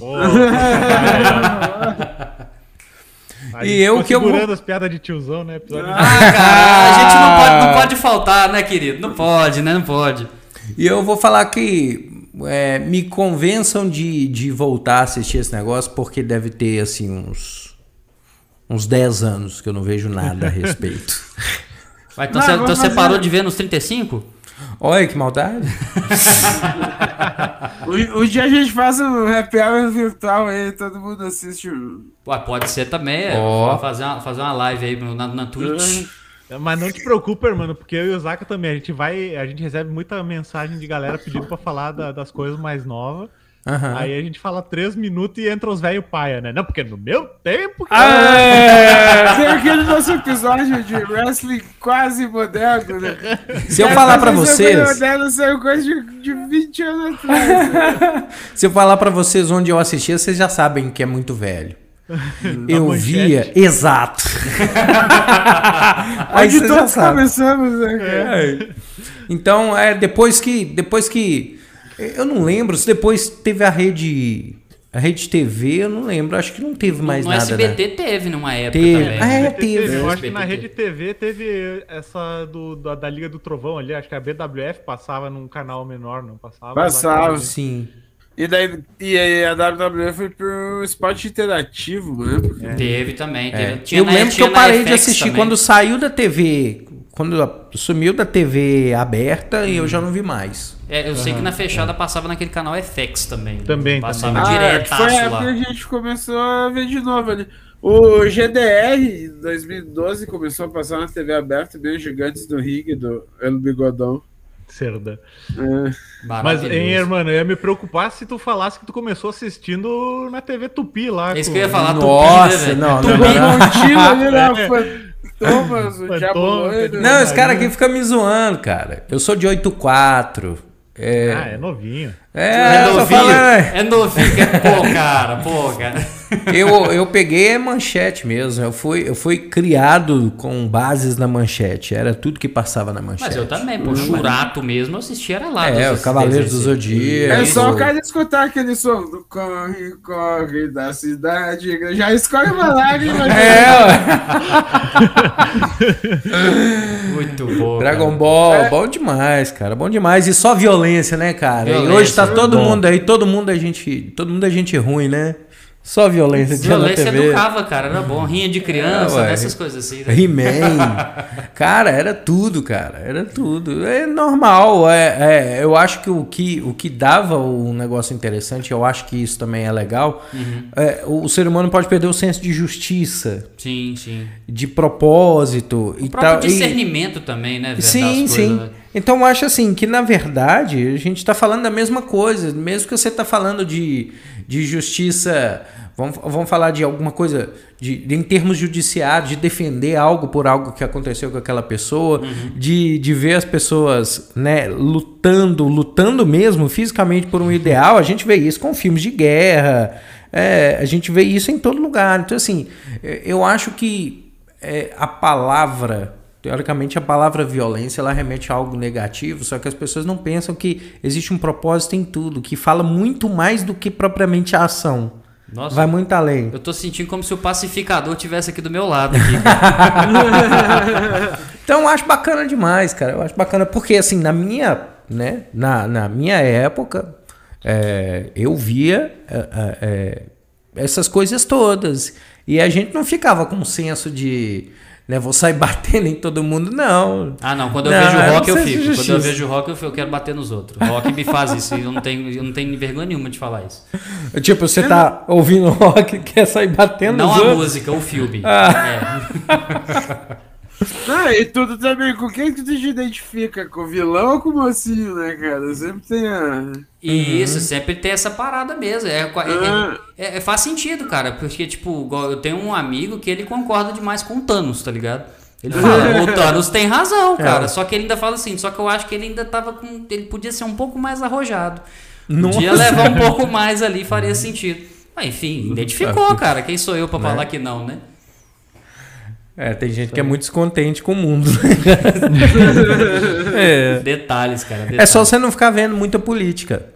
Mas Isso, é... é... uma forma. Vai ver filme, né? Ô, Bruno, é. vai ver filme, Bruno. Vai ver filme. É. vai escutar podcast. Vai, vai escutar podcast, exatamente, cara. Vai exatamente. bater nos amigos, né? É, vai bater nos amigos. Vai. Em vez do diálogo, vai bater nos amigos. Aí tu já pula toda a parte Isso. chata. Aqui, vai bater nos amigos. Um abraço, Miguel. Tudo de bom, cara. Galera, faz o jabá de vocês aí, fala do podcast, o trabalho. Se vocês tiverem outros projetos que vocês possam falar para nós aqui, fala aí, mano. Manda aí. Vai lá, Mas... tem as honras. Fazer as honras. Então, galera, segue lá no Desalona que a gente tá com muita coisa nova para vir aí, não só relacionado à luta livre também, mas a, a coisas estranhas da internet, coisas, velhas da internet. Que, pô, nessa, essa cachola teve tempo para absorver muita coisa. Muito bom, cara. Então segue lá no Instagram também, que sempre tem alguma dica de Instagram pessoal, né? No caso, o Crononurga, BJJ.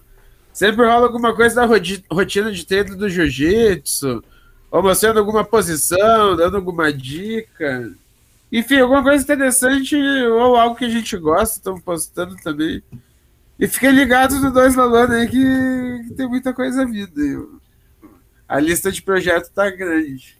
Aí, ó, pra, pra, ter noção, a gente vai fazer o Dois na Lona Automotor, né? Que é dedicado a uhum. esportes automotores. Então já fica o convite aí, mano. Pelo visto, tu tem um, um pé em cima do acelerador aí. Gosto, cara, é. Eu gosto. Então já fica o convite aí, ó. Desalona Automotor tá chegando. Não pode deixar. é a nossa rede em tudo. É no Twitter, no Facebook, uhum. no Instagram e, e, no Spotify, né? Então, Show. dois na lona. além da gimmick, né? Além do K-Fab. É, além do K-Fab é outro projeto que a gente vai trazer. É sobre esse submundo da internet ali, das pessoas que encarnam um personagem e levam a sério demais. Interessante, legal, cara.